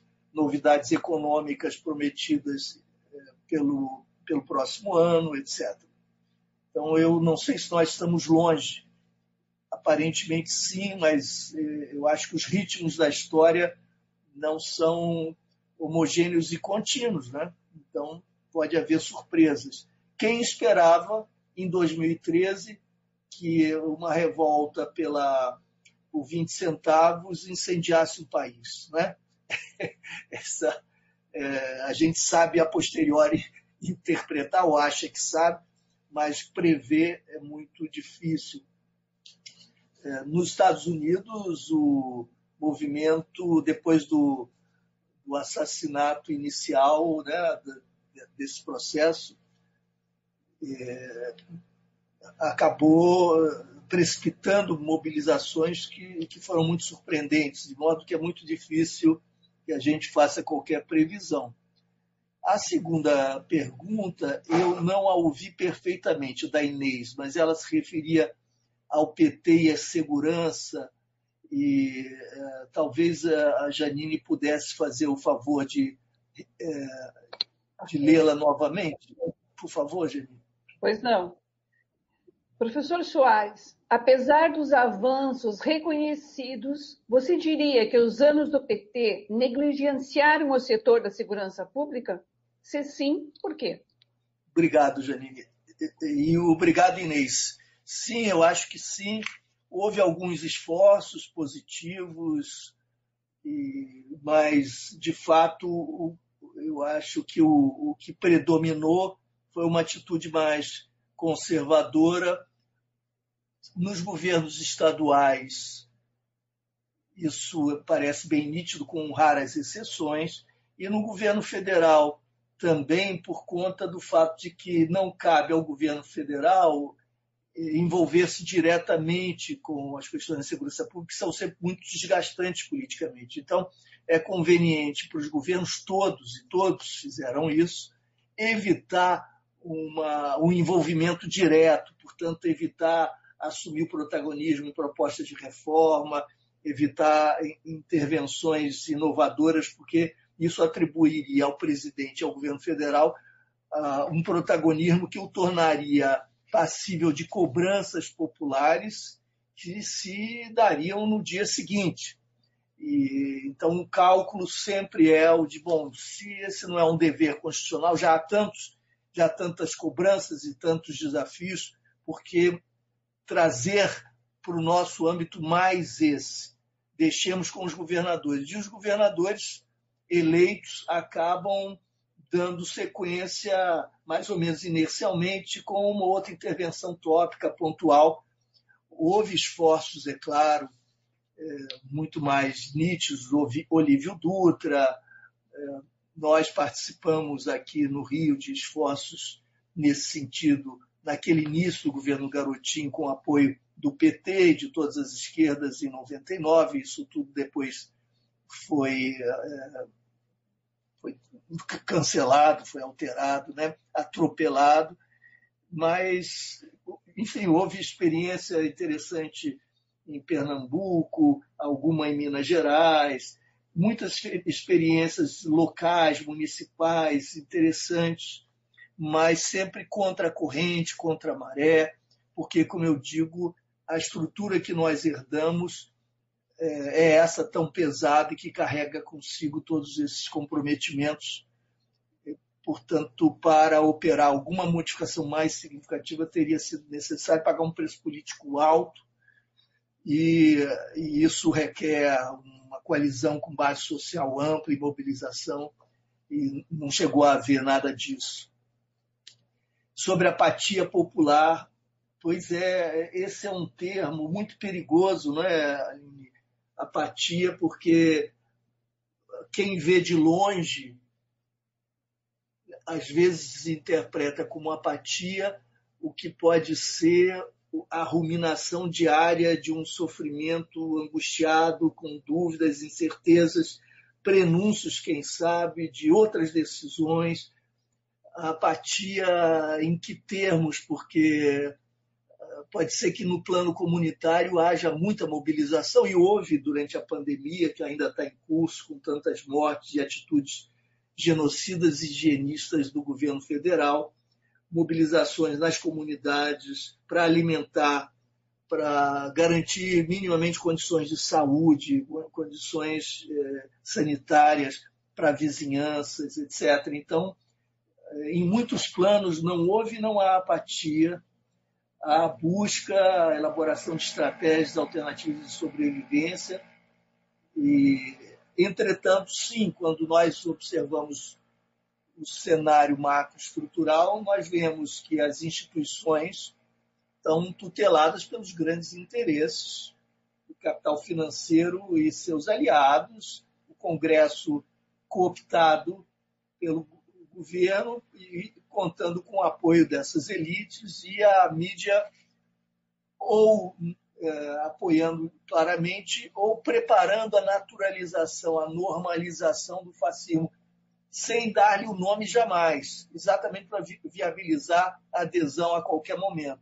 Porque uma coisa é você definir o, o governo, é, identificá-lo com fascismo, acusá-lo de fascismo, qualificá-lo como fascismo, mesmo que o regime não seja, não pode ser, porque o governo não tem poder suficiente. É, porque quando você chama de fascista, você já define qual é a sua atitude, que é da resistência do confronto, jamais a da aliança, porque o fascismo é criminoso. É, quando você, ao invés de chamar de fascista, chama de direitista, é, de ultradireitista, de muito conservador, você já instala esse polo num contínuo e tornando-o mais permeável a movimentações e a ressignificações e abrindo as portas para alianças eventuais e adesões a qualquer momento. Eu acho que isso é muito grave, mostra muito claramente, então, o quadro dessa apatia, as instituições sendo tomadas, de fato, pelo bolsonarismo, a luta que se trava dentro de cada instituição é uma luta intensa, há muita resistência, e esse chamado modelo húngaro né, está em curso, que é o da corrosão gradual, progressiva das instituições. É, então, efetivamente, nesse nível, há apatia e a distância popular é uma distância praticamente constante na história brasileira. Né? A grande massa sempre mantida distante do Estado, etc., com apoios eventuais respostas eventuais, salvo é, situações muito excepcionais no governo Lula, no momento de Getúlio, em algumas, em algumas situações históricas muito peculiares. A, a Ana faz uma pergunta muito interessante. Ora, se os governadores não controlam as polícias, quem as controla? É justamente essa é a questão do enclave. Elas não são controladas por poderes externos, submetidos eles mesmos a contrapoderes num balanço sistêmico num ambiente republicano. Não, elas são refratárias aos poderes da República e se colocam como é, resistência a esses poderes. Eu posso dar um exemplo muito concreto, até grosseiro, muito lamentável, né? mas, enfim, verdadeiro. Vocês certamente já ouviram falar em dois assassinos por motivos óbvios. Um deles, Rony Less, acusado pelo homicídio de Marielle de Anderson. O outro, o tenente-coronel Cláudio, cujo sobrenome eu lhes dou em seguida, nunca me lembro de cabeça, alguma resistência, acho que explicável depois, uma consulta com a Gláucia vai esclarecer. Mas, enfim, esses dois personagens foram inimigos do nosso projeto quando eu estava no governo. Nossos inimigos, nós os confrontamos todo o tempo. E a nossa ouvidora ouvidora da polícia, Julita Lengruber, fazia parte da nossa equipe, é, os enfrentou com valentia. Eu fiz o possível para que eles fossem definitivamente afastados. Eles, os dois, trabalhavam juntos. Um deles era major, o Cláudio, depois se tornaria tenente-coronel. O Cláudio o Cláudio está preso pelo assassinato da juíza Patrícia Cioli. Os dois trabalhavam juntos numa patamo no nono batalhão. Era o batalhão da morte e essa era uma patamo violadora, uma patamo violenta. As acusações né, se acumulavam. É, o comando geral, nós no governo não tínhamos o domínio direto, dependíamos do comando geral. O comandante tinha sido indicado por mim, era um coronel honrado, honesto, que não se beneficiava da corrupção associada a esses dois personagens em absoluto. E havia comandos intermediários em relação aos quais havia certas havia sérias dúvidas e nós tentávamos esclarecê-las e atuar sobre elas. E qual era o discurso na sua versão, digamos, da caserna e na sua versão oficial? O discurso oficial era o seguinte: eles são operacionais. O que é operacional? É, é quem faz, quem produz, quem entrega, entrega resultado. Que tipo de resultado? Essa é a nossa questão. Os governos estão sempre diante de ambiguidades muito grandes, porque muitas vezes a contenção lhes interessa e esses operacionais são os que entregam resultados de contenção, pagando o preço do sangue, da brutalidade, da iniquidade, etc. Então, o discurso semi-oficial no interior da instituição era esse: não, mas eles são operacionais, não há provas definitivas, como agir. Não, vamos agir, e aí protelações sucessivas e uma guerra constante.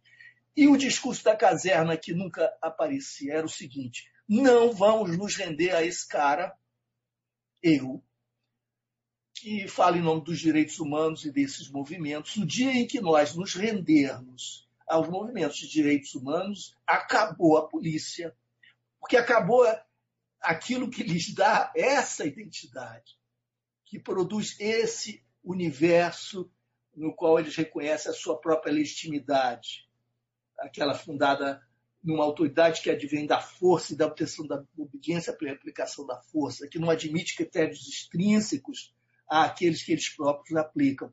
Corrupção não, não é admissível, mas é tolerada em defesa não só corporativa desses profissionais, mas em defesa da nossa intocabilidade, intangibilidade. Uh, um dia depois do, do dia mais difícil da minha vida, eu talvez é, eu sou visitado por um delegado, porque isso atravessa as duas polícias, não só militar. Um delegado importante que me diz, porque eu tinha confrontado policiais civis e certas práticas, e ele disse: chegou de manhã, camisa aberta, suando, muito vermelho. Se eu estou vindo do hospital, fui para a emergência, tive um pico de pressão, não dormi. E eu fiquei até altas horas convencendo os companheiros a não fazer o que eles iam fazer, que era deixar 15 corpos na sua porta. É... Então eu quero lhe dizer, disse esse delegado, que se o senhor quer punir, prender, puna e prenda. O jogo jogado é sua é sua atribuição, não direta, mas indireta. Faça o que lhe couber para que isso aconteça, está bem.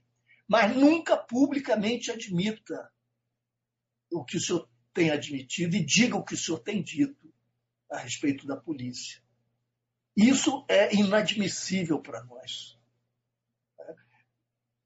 E, e eu, eu respondi: bom, claro, eu estou ali só por conta disso e para dizê-lo, para fazer e para dizê-lo que é um imenso engano se ele pensa que assim protege a sua instituição, reiterando as mentiras, porque o povo conhece a, a realidade e esse jogo é o que afasta qualquer possibilidade de diálogo com a população e de legitimidade verdadeira. E, e o senhor, se, se, não, se o senhor tem que convencer seus colegas a não matar, a não cometer uma chacina, o senhor está muito enganado e não pode ocupar a posição que ocupa. Porque o senhor tinha que prendê-los se eles estavam ameaçando cometer assassinato. Né? Isso só para lhes dar um pequeno flash das é, lutas internas. A corrupção nos setores honestos é criticada, não é aceita, aceita-se a punição, a violência deve ser tolerada se ela passa de limites, ok, toleramos alguma intervenção punitiva, mas o discurso jamais pode desautorizar as nossas ações, tais como elas se dão, no espírito em que elas se dão. Ou seja, as instituições são isso, são esse discurso. Uh, eu não posso generalizar, eu estou lhes dizendo o que me parece que continua sendo predominante. No meu livro, eu publico o disco, a expressão que acompanha uma fotografia que circula bastante na internet e que se reproduz é, em outras tantas da mesma natureza. É uma, é uma, uma foto com dois policiais uniformizados, com os rostos tampados, com fuzis armados até os dentes, como guerreiros, e embaixo eh, as palavras justiça, caos e destruição. E nas suas canções, nos seus, nas suas uh, exaltações, nas, nas, nos seus hinos próprios, eles cantam caos e destruição. É o que nós levamos às favelas, às periferias. É o caos e a destruição.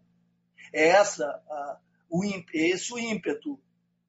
É esse ódio, é esse veneno do ódio traduzido em ação letal com a força do Estado para liquidar esse mal.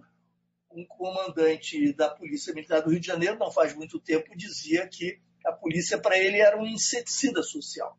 Eu estou dando, enfim, os exemplos são milhões e todos já fizemos o compêndio da, das barbaridades todas. E se vocês lerem os documentos de alguns oficiais e de associações de oficiais da Polícia Militar de São Paulo, vocês vão entender do que eu estou falando. O, quem controla, então? Há jogos internos de disputa sempre, e a linha de comando e controle às vezes funciona, às vezes não, e há processos de autonomização que são indissociáveis da política que autoriza execuções extrajudiciais. Porque quando você autoriza a execução extrajudicial, você é uma autoridade, um comandante, você dá ao policial na ponta liberdade para matar. Eu não estou falando em legítima defesa, é claro. Liberdade para matar, e para não matar e negociar a sobrevivência. E aí se instala uma moeda sobre a qual eu já escrevi tanto, tanta gente escreveu, né? que é a fonte de tantas negociações e de acordos e de sociedade entre segmentos policiais e segmentos chamados criminosos, entre aspas, porque não dá para distingui-los dos policiais, evidentemente. E está aí uma das matrizes, uma delas, importante, das milícias.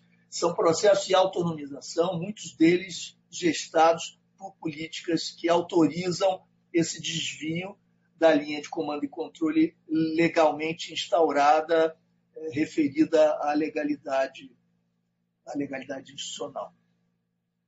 Então, quem controla, de fato, esse é um jogo interno. Eh, os governadores às vezes se esforçam, às vezes se rendem, em geral se rendem porque de fato não conseguem controlar, e ninguém controla esse universo e a prova do descontrole maior se dá aqui no Rio de Janeiro com a metástase miliciana e essa geopolítica dos baronatos feudais, entre aspas, ocupando já 57% da área da cidade do Rio. É, caminhos organizativos institucionais que eu antevejo como possíveis é, para defesa da democracia, sua reafirmação, quais as forças agregadoras. Eu só consigo ver a unidade, a unidade, eh, a coalizão mais ampla possível, que tem de incorporar os temas eh, fundamentais. Não pode mais ser apenas a coalizão eh, formal e genérica, ela tende a ter alma, carne e osso, ela tende a se reportar ao racismo e à perversidade com que a nossa democracia se instalou entre nós, se reproduziu. Então, esse pacto tem que ser o mais amplo possível, mas tem que ser um pacto democrático para valer, que respeite para valer a Constituição, o que é extraordinário. Disse-ia que um liberal de boa cepa assumiria perfeitamente essa bandeira. Nós estamos à cata de tais personagens, né? Poucos deles há entre nós. É isso.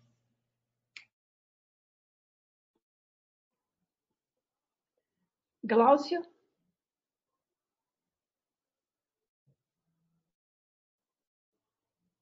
O microfone, Glaucia. Está tá funcionando?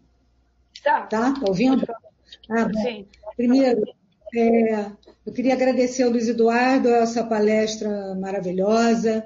É sempre um prazer ético e estético, né? Porque é um pensamento refinado, apesar de andar pelos, pelos piores caminhos, né? Que é esse que nós temos trilhado nesse país.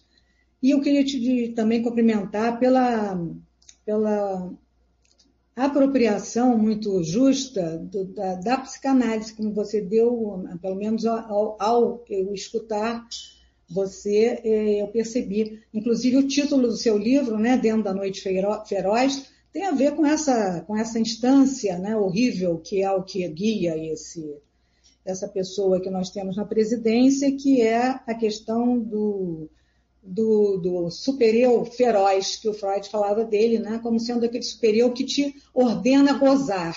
E gozar não tem nada a ver com prazer, né? É um gozar, pelo contrário, que goza com, tem mais a ver com a, com a perversão, porque justamente você goza com a destruição, com o aniquilamento do outro, com a desqualificação do outro. Quer dizer, então a gente vive essa ferocidade, que não é só física, mas é uma ferocidade psíquica, né? a crueldade propriamente andando aí atrás da gente de todas as formas. Mas eu, é, depois de dizer isso para você, eu queria é, dizer que eu discordo um pouco quando você fala que a, não existiu é, justiça de transição no Brasil. Isso tem sido motivo da, das minhas últimas, um dos meus últimos estudos porque eu acho que toda vez que a gente fala isso, em vez de talvez dar uma outra interpretação, de dizer que a nossa justiça de transição é incompleta, porque ela começou sim, e ela tem um marco normativo né, na Constituinte, na Constituição de 1988, cada vez que a gente diz que ela não existe, é, é como se a gente matasse aquela coisa tão é, tardia, tão assim frágil que, por conta de um sistema judiciário completamente inerte diante do, do, dos, das, até das exigências de que se houvesse, que houvesse as investigações é, que estavam, aliás, havendo por parte do Ministério Público, mas que não encontravam respostas. Então, por conta de uma anistia, que na verdade é uma anistia é, vitoriosa, que é a da memória, a gente, na verdade, politicamente fomos é, levados para o esquecimento dessa anistia política se transformou em esquecimento. Quer dizer, é como se fosse, né? porque quando ela se transforma no esquecimento, a gente deixa de fazer o que tem que fazer, que é a reforma das instituições, por exemplo, para tirar os traços de autoritarismo tanto da, da, da própria Constituição, quanto do, da, da, das polícias, tanto quanto do, é, enfim, das, dos, dos, das instâncias todas que regem a, a, nossa vida política, né? Então, eu acho que a gente, é, eu, aliás, mandei um artigo ontem, escrevi um artigo que foi publicado, que é justamente baseado numa novidade, que não é chilena, é brasileira, do STJ, quando eles, no dia 7 de é, outubro agora, eles é, é, aceitaram, não, como é que se diz, eles é, criminalizaram o Estado brasileiro pela morte do Vladimir Herzog. Eles imputaram a responsabilidade criminal pela morte do Vladimir Herzog. Isso é, eu acho, eu e outras pessoas, né, achamos que é uma oportunidade, uma brecha para a gente poder destampar isso que vem sendo acumulado em cima de uma, quase uma lenda de que não houve nenhum movimento em termos de justiça e transição. Houve, ele sempre foi travado por conta das, das políticas do, de, de, Estado dos governos todos depois da, da, ditadura, e a gente tem essa, essa, essa, essa brecha, essa nossa necessidade de nos livrarmos de todas a, toda essa impunidade, que talvez seja isso que nos coloca inertes, talvez seja isso que nos coloca de uma forma pesada para agir, né? se a gente conseguir é, caminhar um pouco nessa direção. Lembrar que existe e que ela está viva. Né? E, enfim, acredito que isso possa ser uma maneira de olhar as coisas e tentar. Até tem um site do Ministério Público Federal, que agora, com 20 anos é, de de trabalho do Ministério Público Federal, nesse, exatamente nesse contexto, eles fizeram para, eh, vamos dizer, celebrar ou para afirmar essa, essa, essa, esse estatuto de política de transição. É, eles abriram um site chamado Política de Transição, Ministério Público Federal. Então, eu acho que a gente não pode deixar isso de lado, não pode não pode, porque é, é quando nós poderemos ter alguma chance de fazer novos investimentos para a, é, a, o processo e a punição dos carrascos que hoje estão aí transformados em carrascos é, formados ainda, ou vivos, ou que morreram de morte natural, mas aqueles que, que formam as nossas polícias e que destroem as comunidades e caçam as pessoas como se fossem animais, e você sabe isso melhor que todo mundo aqui. Então, eu acho que é uma, que é uma coisa que ficou escondida, que ficou recalcada dentro da nossa nosso imaginário político e que ele tem que, tem que aflorar essa história dessa justiça de transição. É isso, só desculpe se eu demorei. Célio? Salve, Luiz Eduardo. Sempre uma satisfação te ouvir, tá junto. Estamos em, em outras atividades aí juntos, né? Salve, Silvio, Janine, Gláucia. Puxando um pouco pelo que a Gláucia coloca, eu queria uh, ou perguntar ou também fazer uma constatação, mas é sobre o processo formativo dessas novas gerações pós-ditadura ou aqueles que eram muito jovens no, no pós-ditadura dentro do processo militar, seja nas polícias e seja nas Forças Armadas, que é aí que reside talvez o, o grande problema do Brasil, é, do ponto de vista do controle da violência por parte dessa, dessas organizações de Estado que assumem uma ideologia fascista, porque é assim que tem que ser chamado. É, basta lembrar que o, o general Heleno era o ajudante de ordens do Silvio Frota. Ele teve uma, uma ampla, um amplo crescimento é, na carreira militar. O mesmo com Hamilton Mourão, que serviu com o, o, o brilhante Ustra, em São Leopoldo. Foi a primeira função do Mourão como tenente lá em 1979. Ele teve como formador o brilhante Ustra. Você mesmo citou esses atentados terroristas cometidos pelas Forças Armadas e, por, e também com órgãos policiais no, no, início dos anos 80. Um deles que levou à morte da, da Lida Monteiro, no, secretária no OAB, isso em 1980, né? como também do Rio Centro, e, e os inúmeros atentados à bomba em bancas de jornais que vendiam jornais alternativos em várias cidades do Brasil. Né? Quem cometia esse, esses atentados? Muito provavelmente jovens cadetes, jovens é, que estavam se iniciando na hierarquia militar. O mesmo se deu a, nas forças, a, no, nos órgãos de polícia, da polícia militar, processo formativo.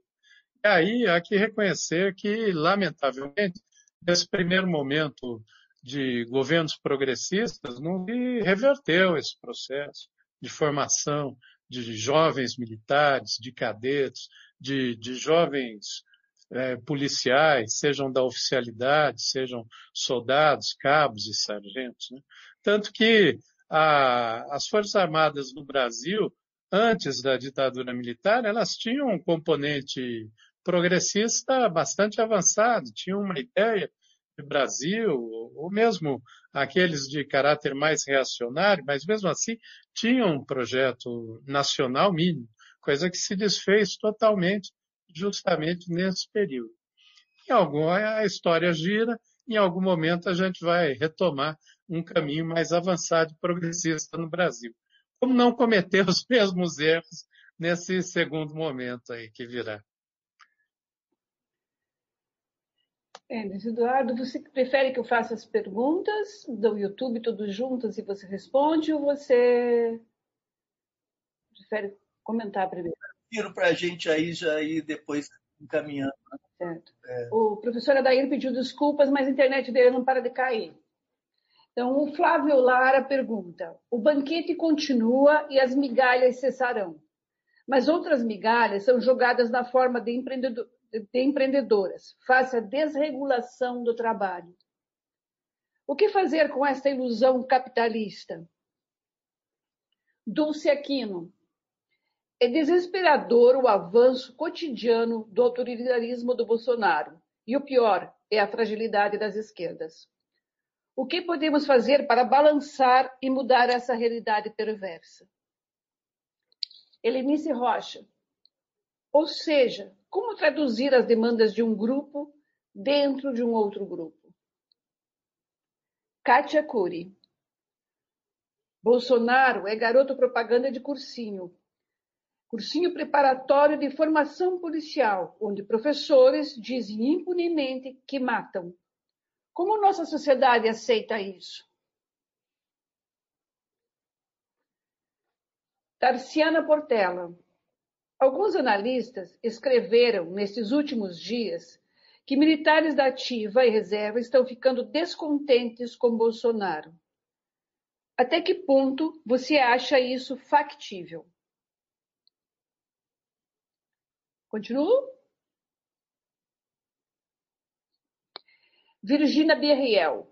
Está em curso a proposta absurda da reforma administrativa e um leque de privatizações. Isso coloca em risco a população da classe trabalhadora. O Estado mínimo é um perigo? Salvatore Solimeno. A minha pergunta seria: Será que a definição fascismo, que vem do século XX, ainda pode explicar o que está acontecendo hoje? Ou precisaríamos de uma nova definição? Só lembrando que o Salvatore é lá da Itália. Luiz Taranto. Bem, as forças da repressão e as forças paramilitares, como o Esquadrão da Morte, etc., nunca foram desmontadas. É possível, em que estado, controlá-las e desmontá-las. Valéria, próximo. Como é possível reformar a segurança pública a partir de uma perspectiva democrática e de inovação social? Os pobres também precisam de segurança para saírem às ruas todos os dias. São dessas as questões que a gente levantou. Obrigado, Janine, e obrigado a todas e todos que formularam as perguntas, nos ajudando a pensar melhor é, vários aspectos. Né? Eu começo pela Gláucia agradecendo as palavras generosas, a escuta generosa, e agradecendo também a crítica. Eu vou, vou atentar para isso, refletir bastante, vou ler o seu material, sua produção a esse respeito, e buscar me informar sobre essa leitura é, que você propõe, que é, faz sentido sem dúvida, e, eu preciso incorporar para avaliar a, minha perspectiva. Eu confesso que ainda uh, hesito em aderir plenamente ao seu argumento, porque quando nós observamos que já são mais de 30 anos, são 32 anos né, depois da promulgação da Constituição, e que agora nós comemoramos a definição de um assassinato como assassinato, no caso do Vladimir Herzog, nós precisamos de 32 anos.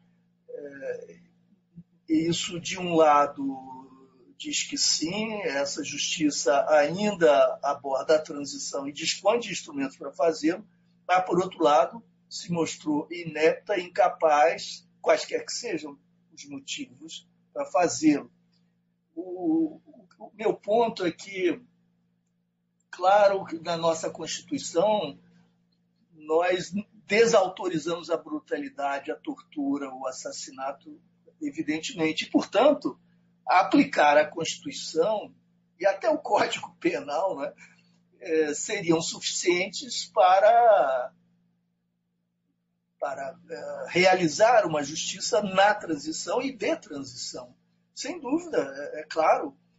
O fato é que isso não ocorreu e tem a ver com as, as negociações que, em cujo âmbito a, a Constituição foi, foi promulgada, tem a ver com a, as disputas no interior das diversas instituições, tem a ver com as lideranças políticas, basicamente tem a ver com o entendimento com as Forças Armadas.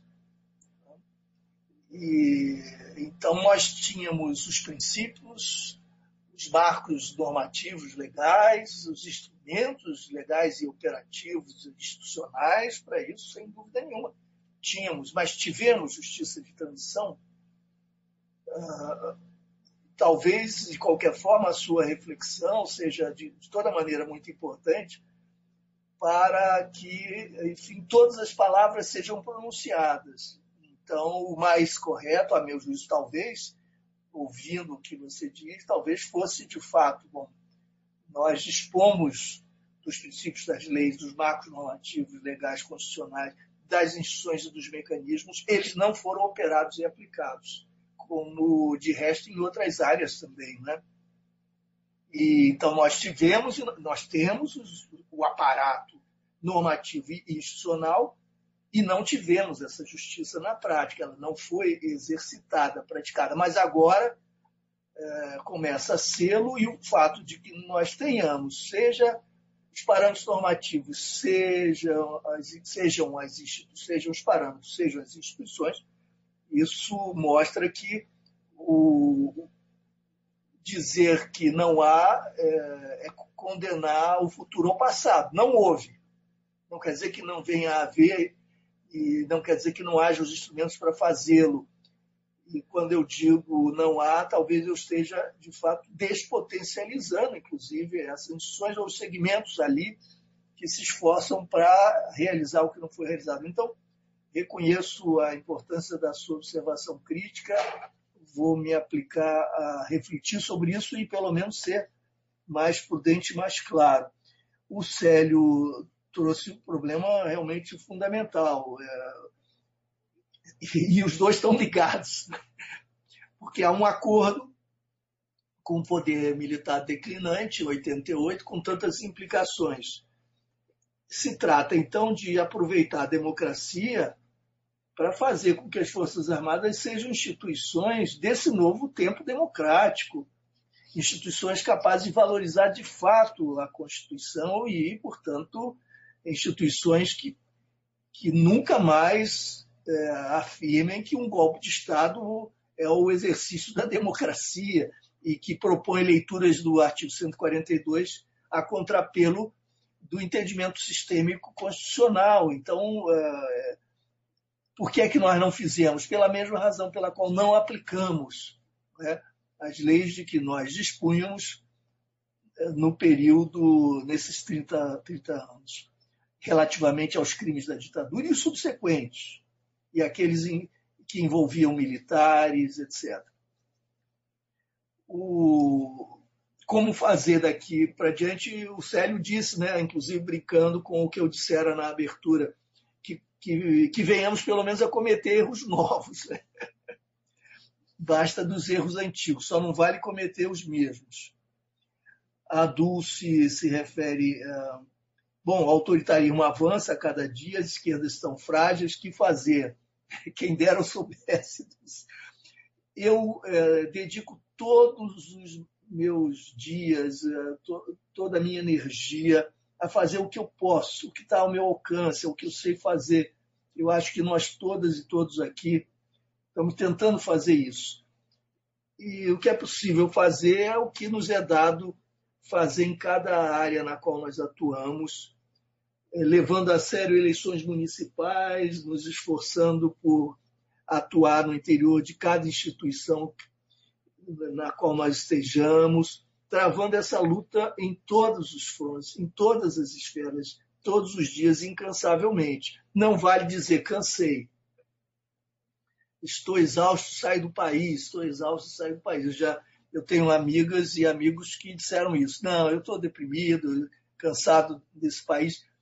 Os pobres miseráveis, as classes subalternas, exploradas, espoliadas, o campesinato, não podem se dar o luxo de dizer cansei, de ser explorado, né, de ser, estar submetido ao racismo ou à misoginia, no caso da mulher. Não dá. E eu acho que o mínimo que nós temos de fazer em solidariedade é tampouco exercitar o que talvez nós até pudéssemos fazer, que é a evasão, né? que é essa alienação consentida. É o que nos eh, resta fazer. Em matéria de estratégia maior, eu acho que é levar muito a sério a necessidade de criar condições para uma unidade a maior possível. Eu fico pasmo, me desculpem assim, a ênfase, mas eu fico, eu fico impressionado quando eu encontro pessoas que compartilham comigo o diagnóstico e reconhecem a gravidade da situação, mas não extraem daí as consequências e passam a atuar como se nós estivéssemos numa democracia normal.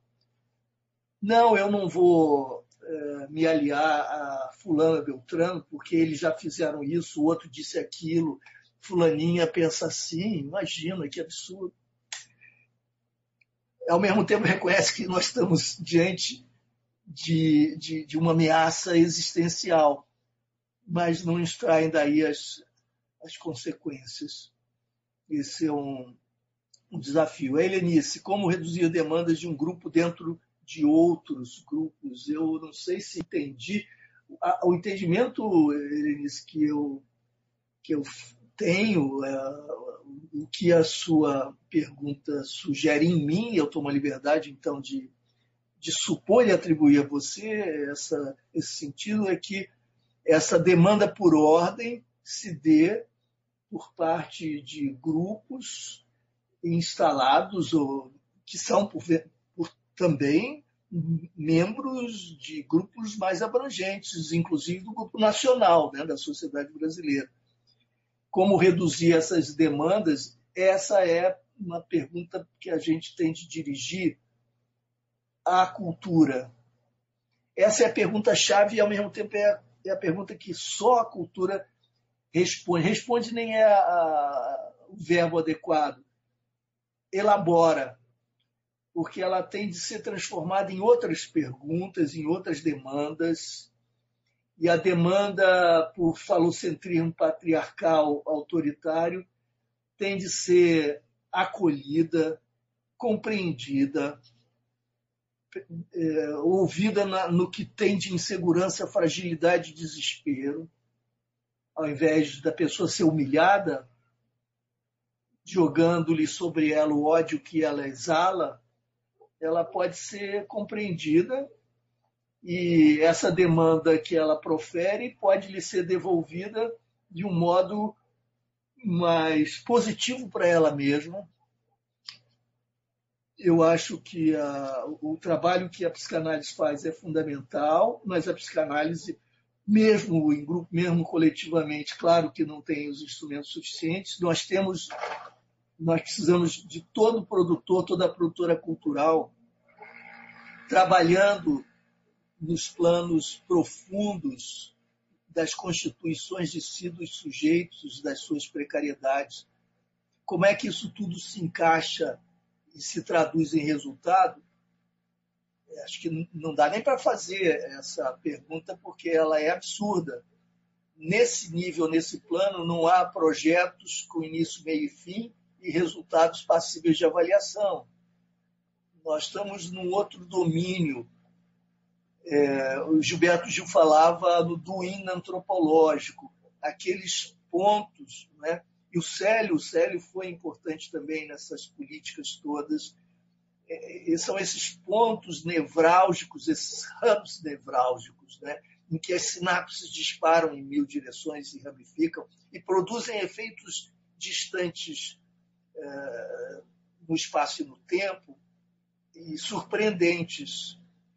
Mudar a relação que se tem com o risco, com o perigo, com o medo e com o ódio pode alterar inteiramente a formulação dessa demanda e a receptividade a um líder fascista. Então, o trabalho cultural com os seus mistérios e criatividade é o trabalho decisivo, a meu juízo. Não sei como fazer, a gente faz o que pode, né? Mas a música, o teatro, a literatura, o cinema, as invenções todas de linguagem, a dança, as artes plásticas e tudo mais. Uh, vamos, vamos, enfim, pensar, pensar nisso, né? E aqui os Estados Gerais da Cultura constituem esse espaço privilegiado que o Silvio inventou e nos deu de presente a nós todos, né? É, esses professores que, que matam, é, eu recomendo que vocês assistam a última ou penúltima, acho que é a última, último programa do Bob Fernandes no canal dele no YouTube. É muito impressionante. Ele inclui essas falas desses tais professores de policiais, que são eles mesmos policiais, confessando crimes, confessando torturas, chacinas, etc. É desconcertante para quem eh, não conhece esse universo. Vale a pena ver. Uh, Virgínia, proposta de reforma administrativa e as privatizações, o Estado mínimo. Bom, eh, esse é o pacote tenebroso, aniquilador, para cuja afirmação as elites aceitaram o convívio com esse capitão rústico que feria algumas suscetibilidades e não se comportava bem à mesa. É, algum magnata da Faria Lima aceitou que conviver com quem punha os cotovelos na mesa e comia com as mãos e aceitou os banhos de sangue e tudo mais para implementar essa agenda destrutiva.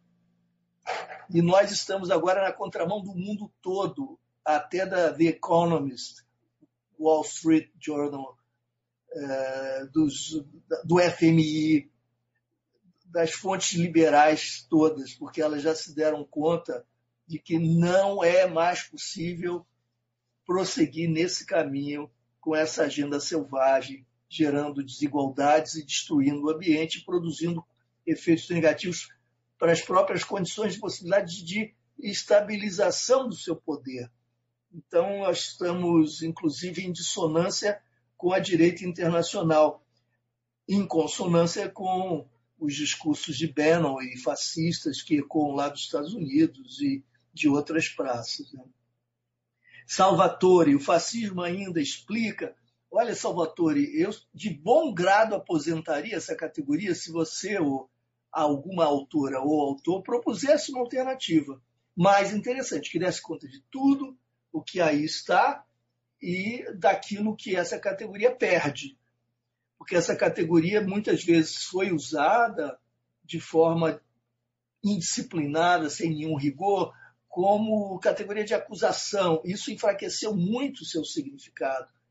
É, outro dia eu vi brigas no interior do campo da esquerda em que um e outro se acusavam mutuamente de fascistas. E quando chegamos a esse ponto, a categoria se esvazia, perde todo o valor heurístico e explicativo. O, entretanto, eu e acho que há muita gente pensando que é possível sim utilizá-la, porque se trata de um determinado pensamento autoritário, elitista, que se combina com a mobilização popular e uh, o estímulo a que o ódio se torne o afeto uh, dominante, de modo a promover certas identificações por exclusões violentas. Então, nós temos a defesa de uma da supressão de direitos e liberdades, de espaço de flexibilidade e de pluralidade, defesa eh, de uma posição monolítica contrária à ideia do, do, dos contrapesos republicanos, isso tudo associado à defesa de alguns valores bíblicos, eh, teológicos, inscritos na própria vontade divina, e cuja leitura, de cuja leitura eles têm o um monopólio, e isso tudo associado à mobilização social. Então, há diferenças há no plano econômico.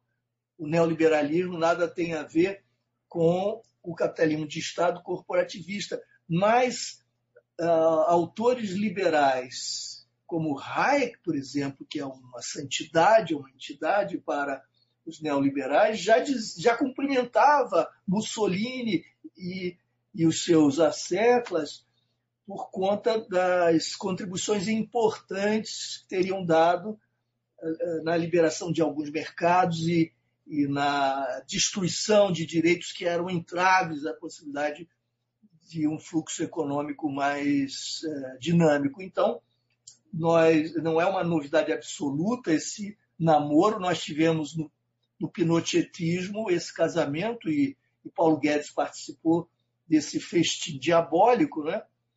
em que a turma de Chicago, na época, os neoliberais tomavam o Chile como laboratório do que viria a ser o seu receituário para todo o mundo. Né? Então, essa composição entre características fascistas e neoliberalismo não é uma composição clássica, mas tampouco é única no caso brasileiro.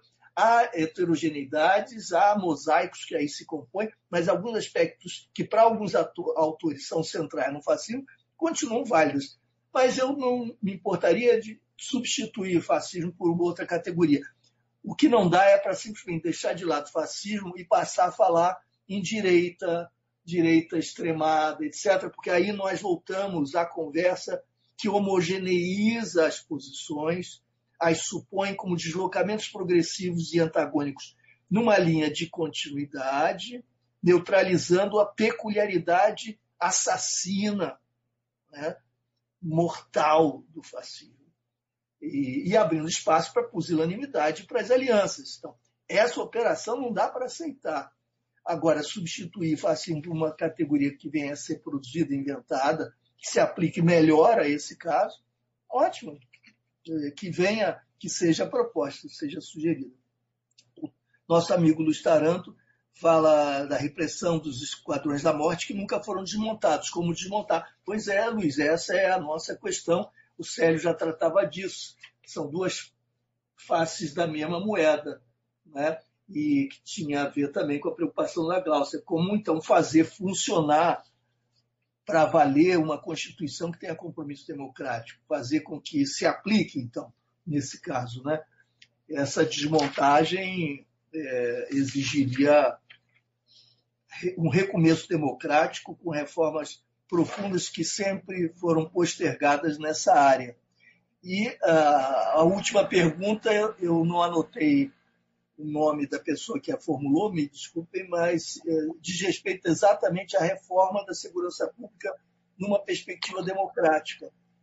Pois é, é essa proposta, há muitas propostas nesse sentido, não há um consenso, eu defendo a PEC 51, que é um conjunto de mudanças para essa área na arquitetura institucional de segurança pública, no modelo policial.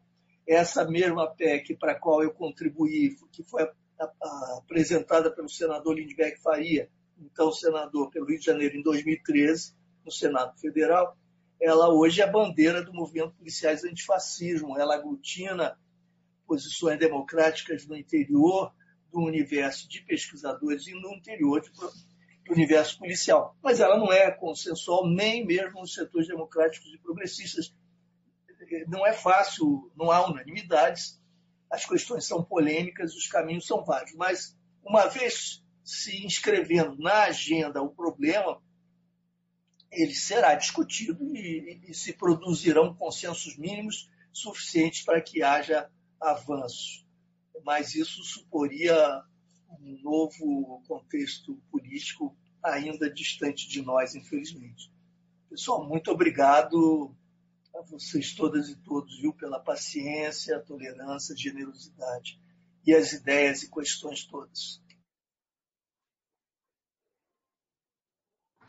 Vamos então ouvir agora o João Carlos, vai tocar a música de despedida, depois o Luiz Eduardo faz a saudação de despedida dele e a gente vai descansar. Muito obrigado, Luiz Eduardo. Linda, linda palestra. Obrigado, Gláucia, pelo texto que você fez para abertura. Janine, Vladimir, Rubens, todos que colaboraram nessa festa aqui. Muito obrigado, João. O som é teu. Vamos lá. Chorando baixinho, Abel Ferreira.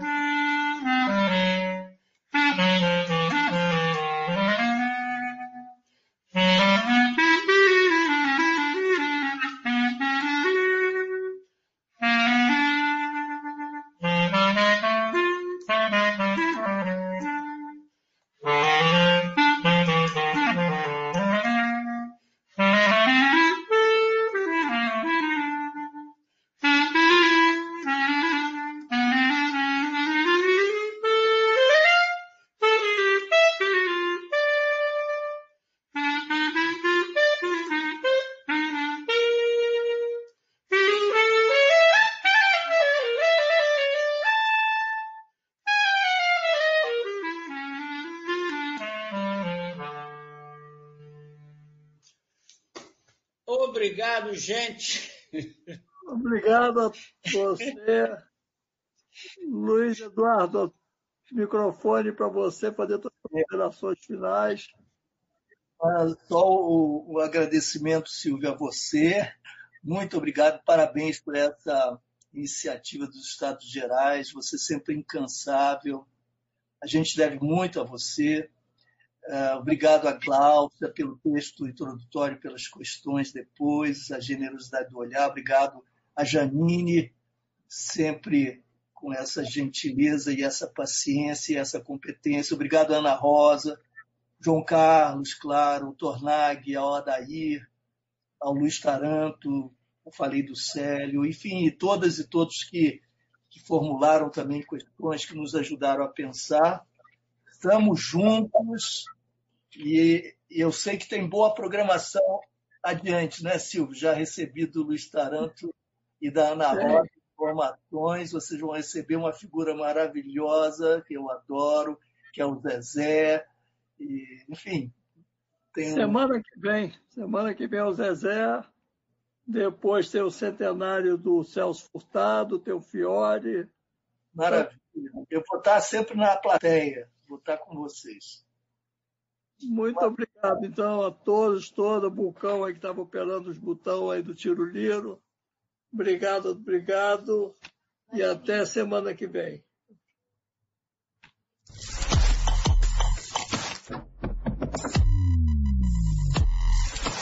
Amigas e amigos, convido vocês a participarem dos Estados Gerais da Cultura.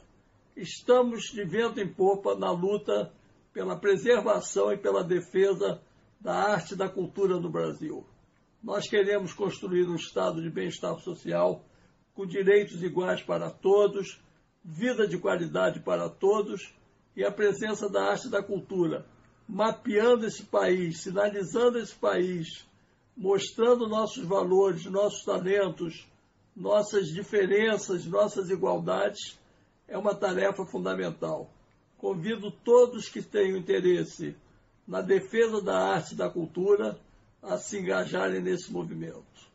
Venha junto conosco para os Estados Gerais da Cultura.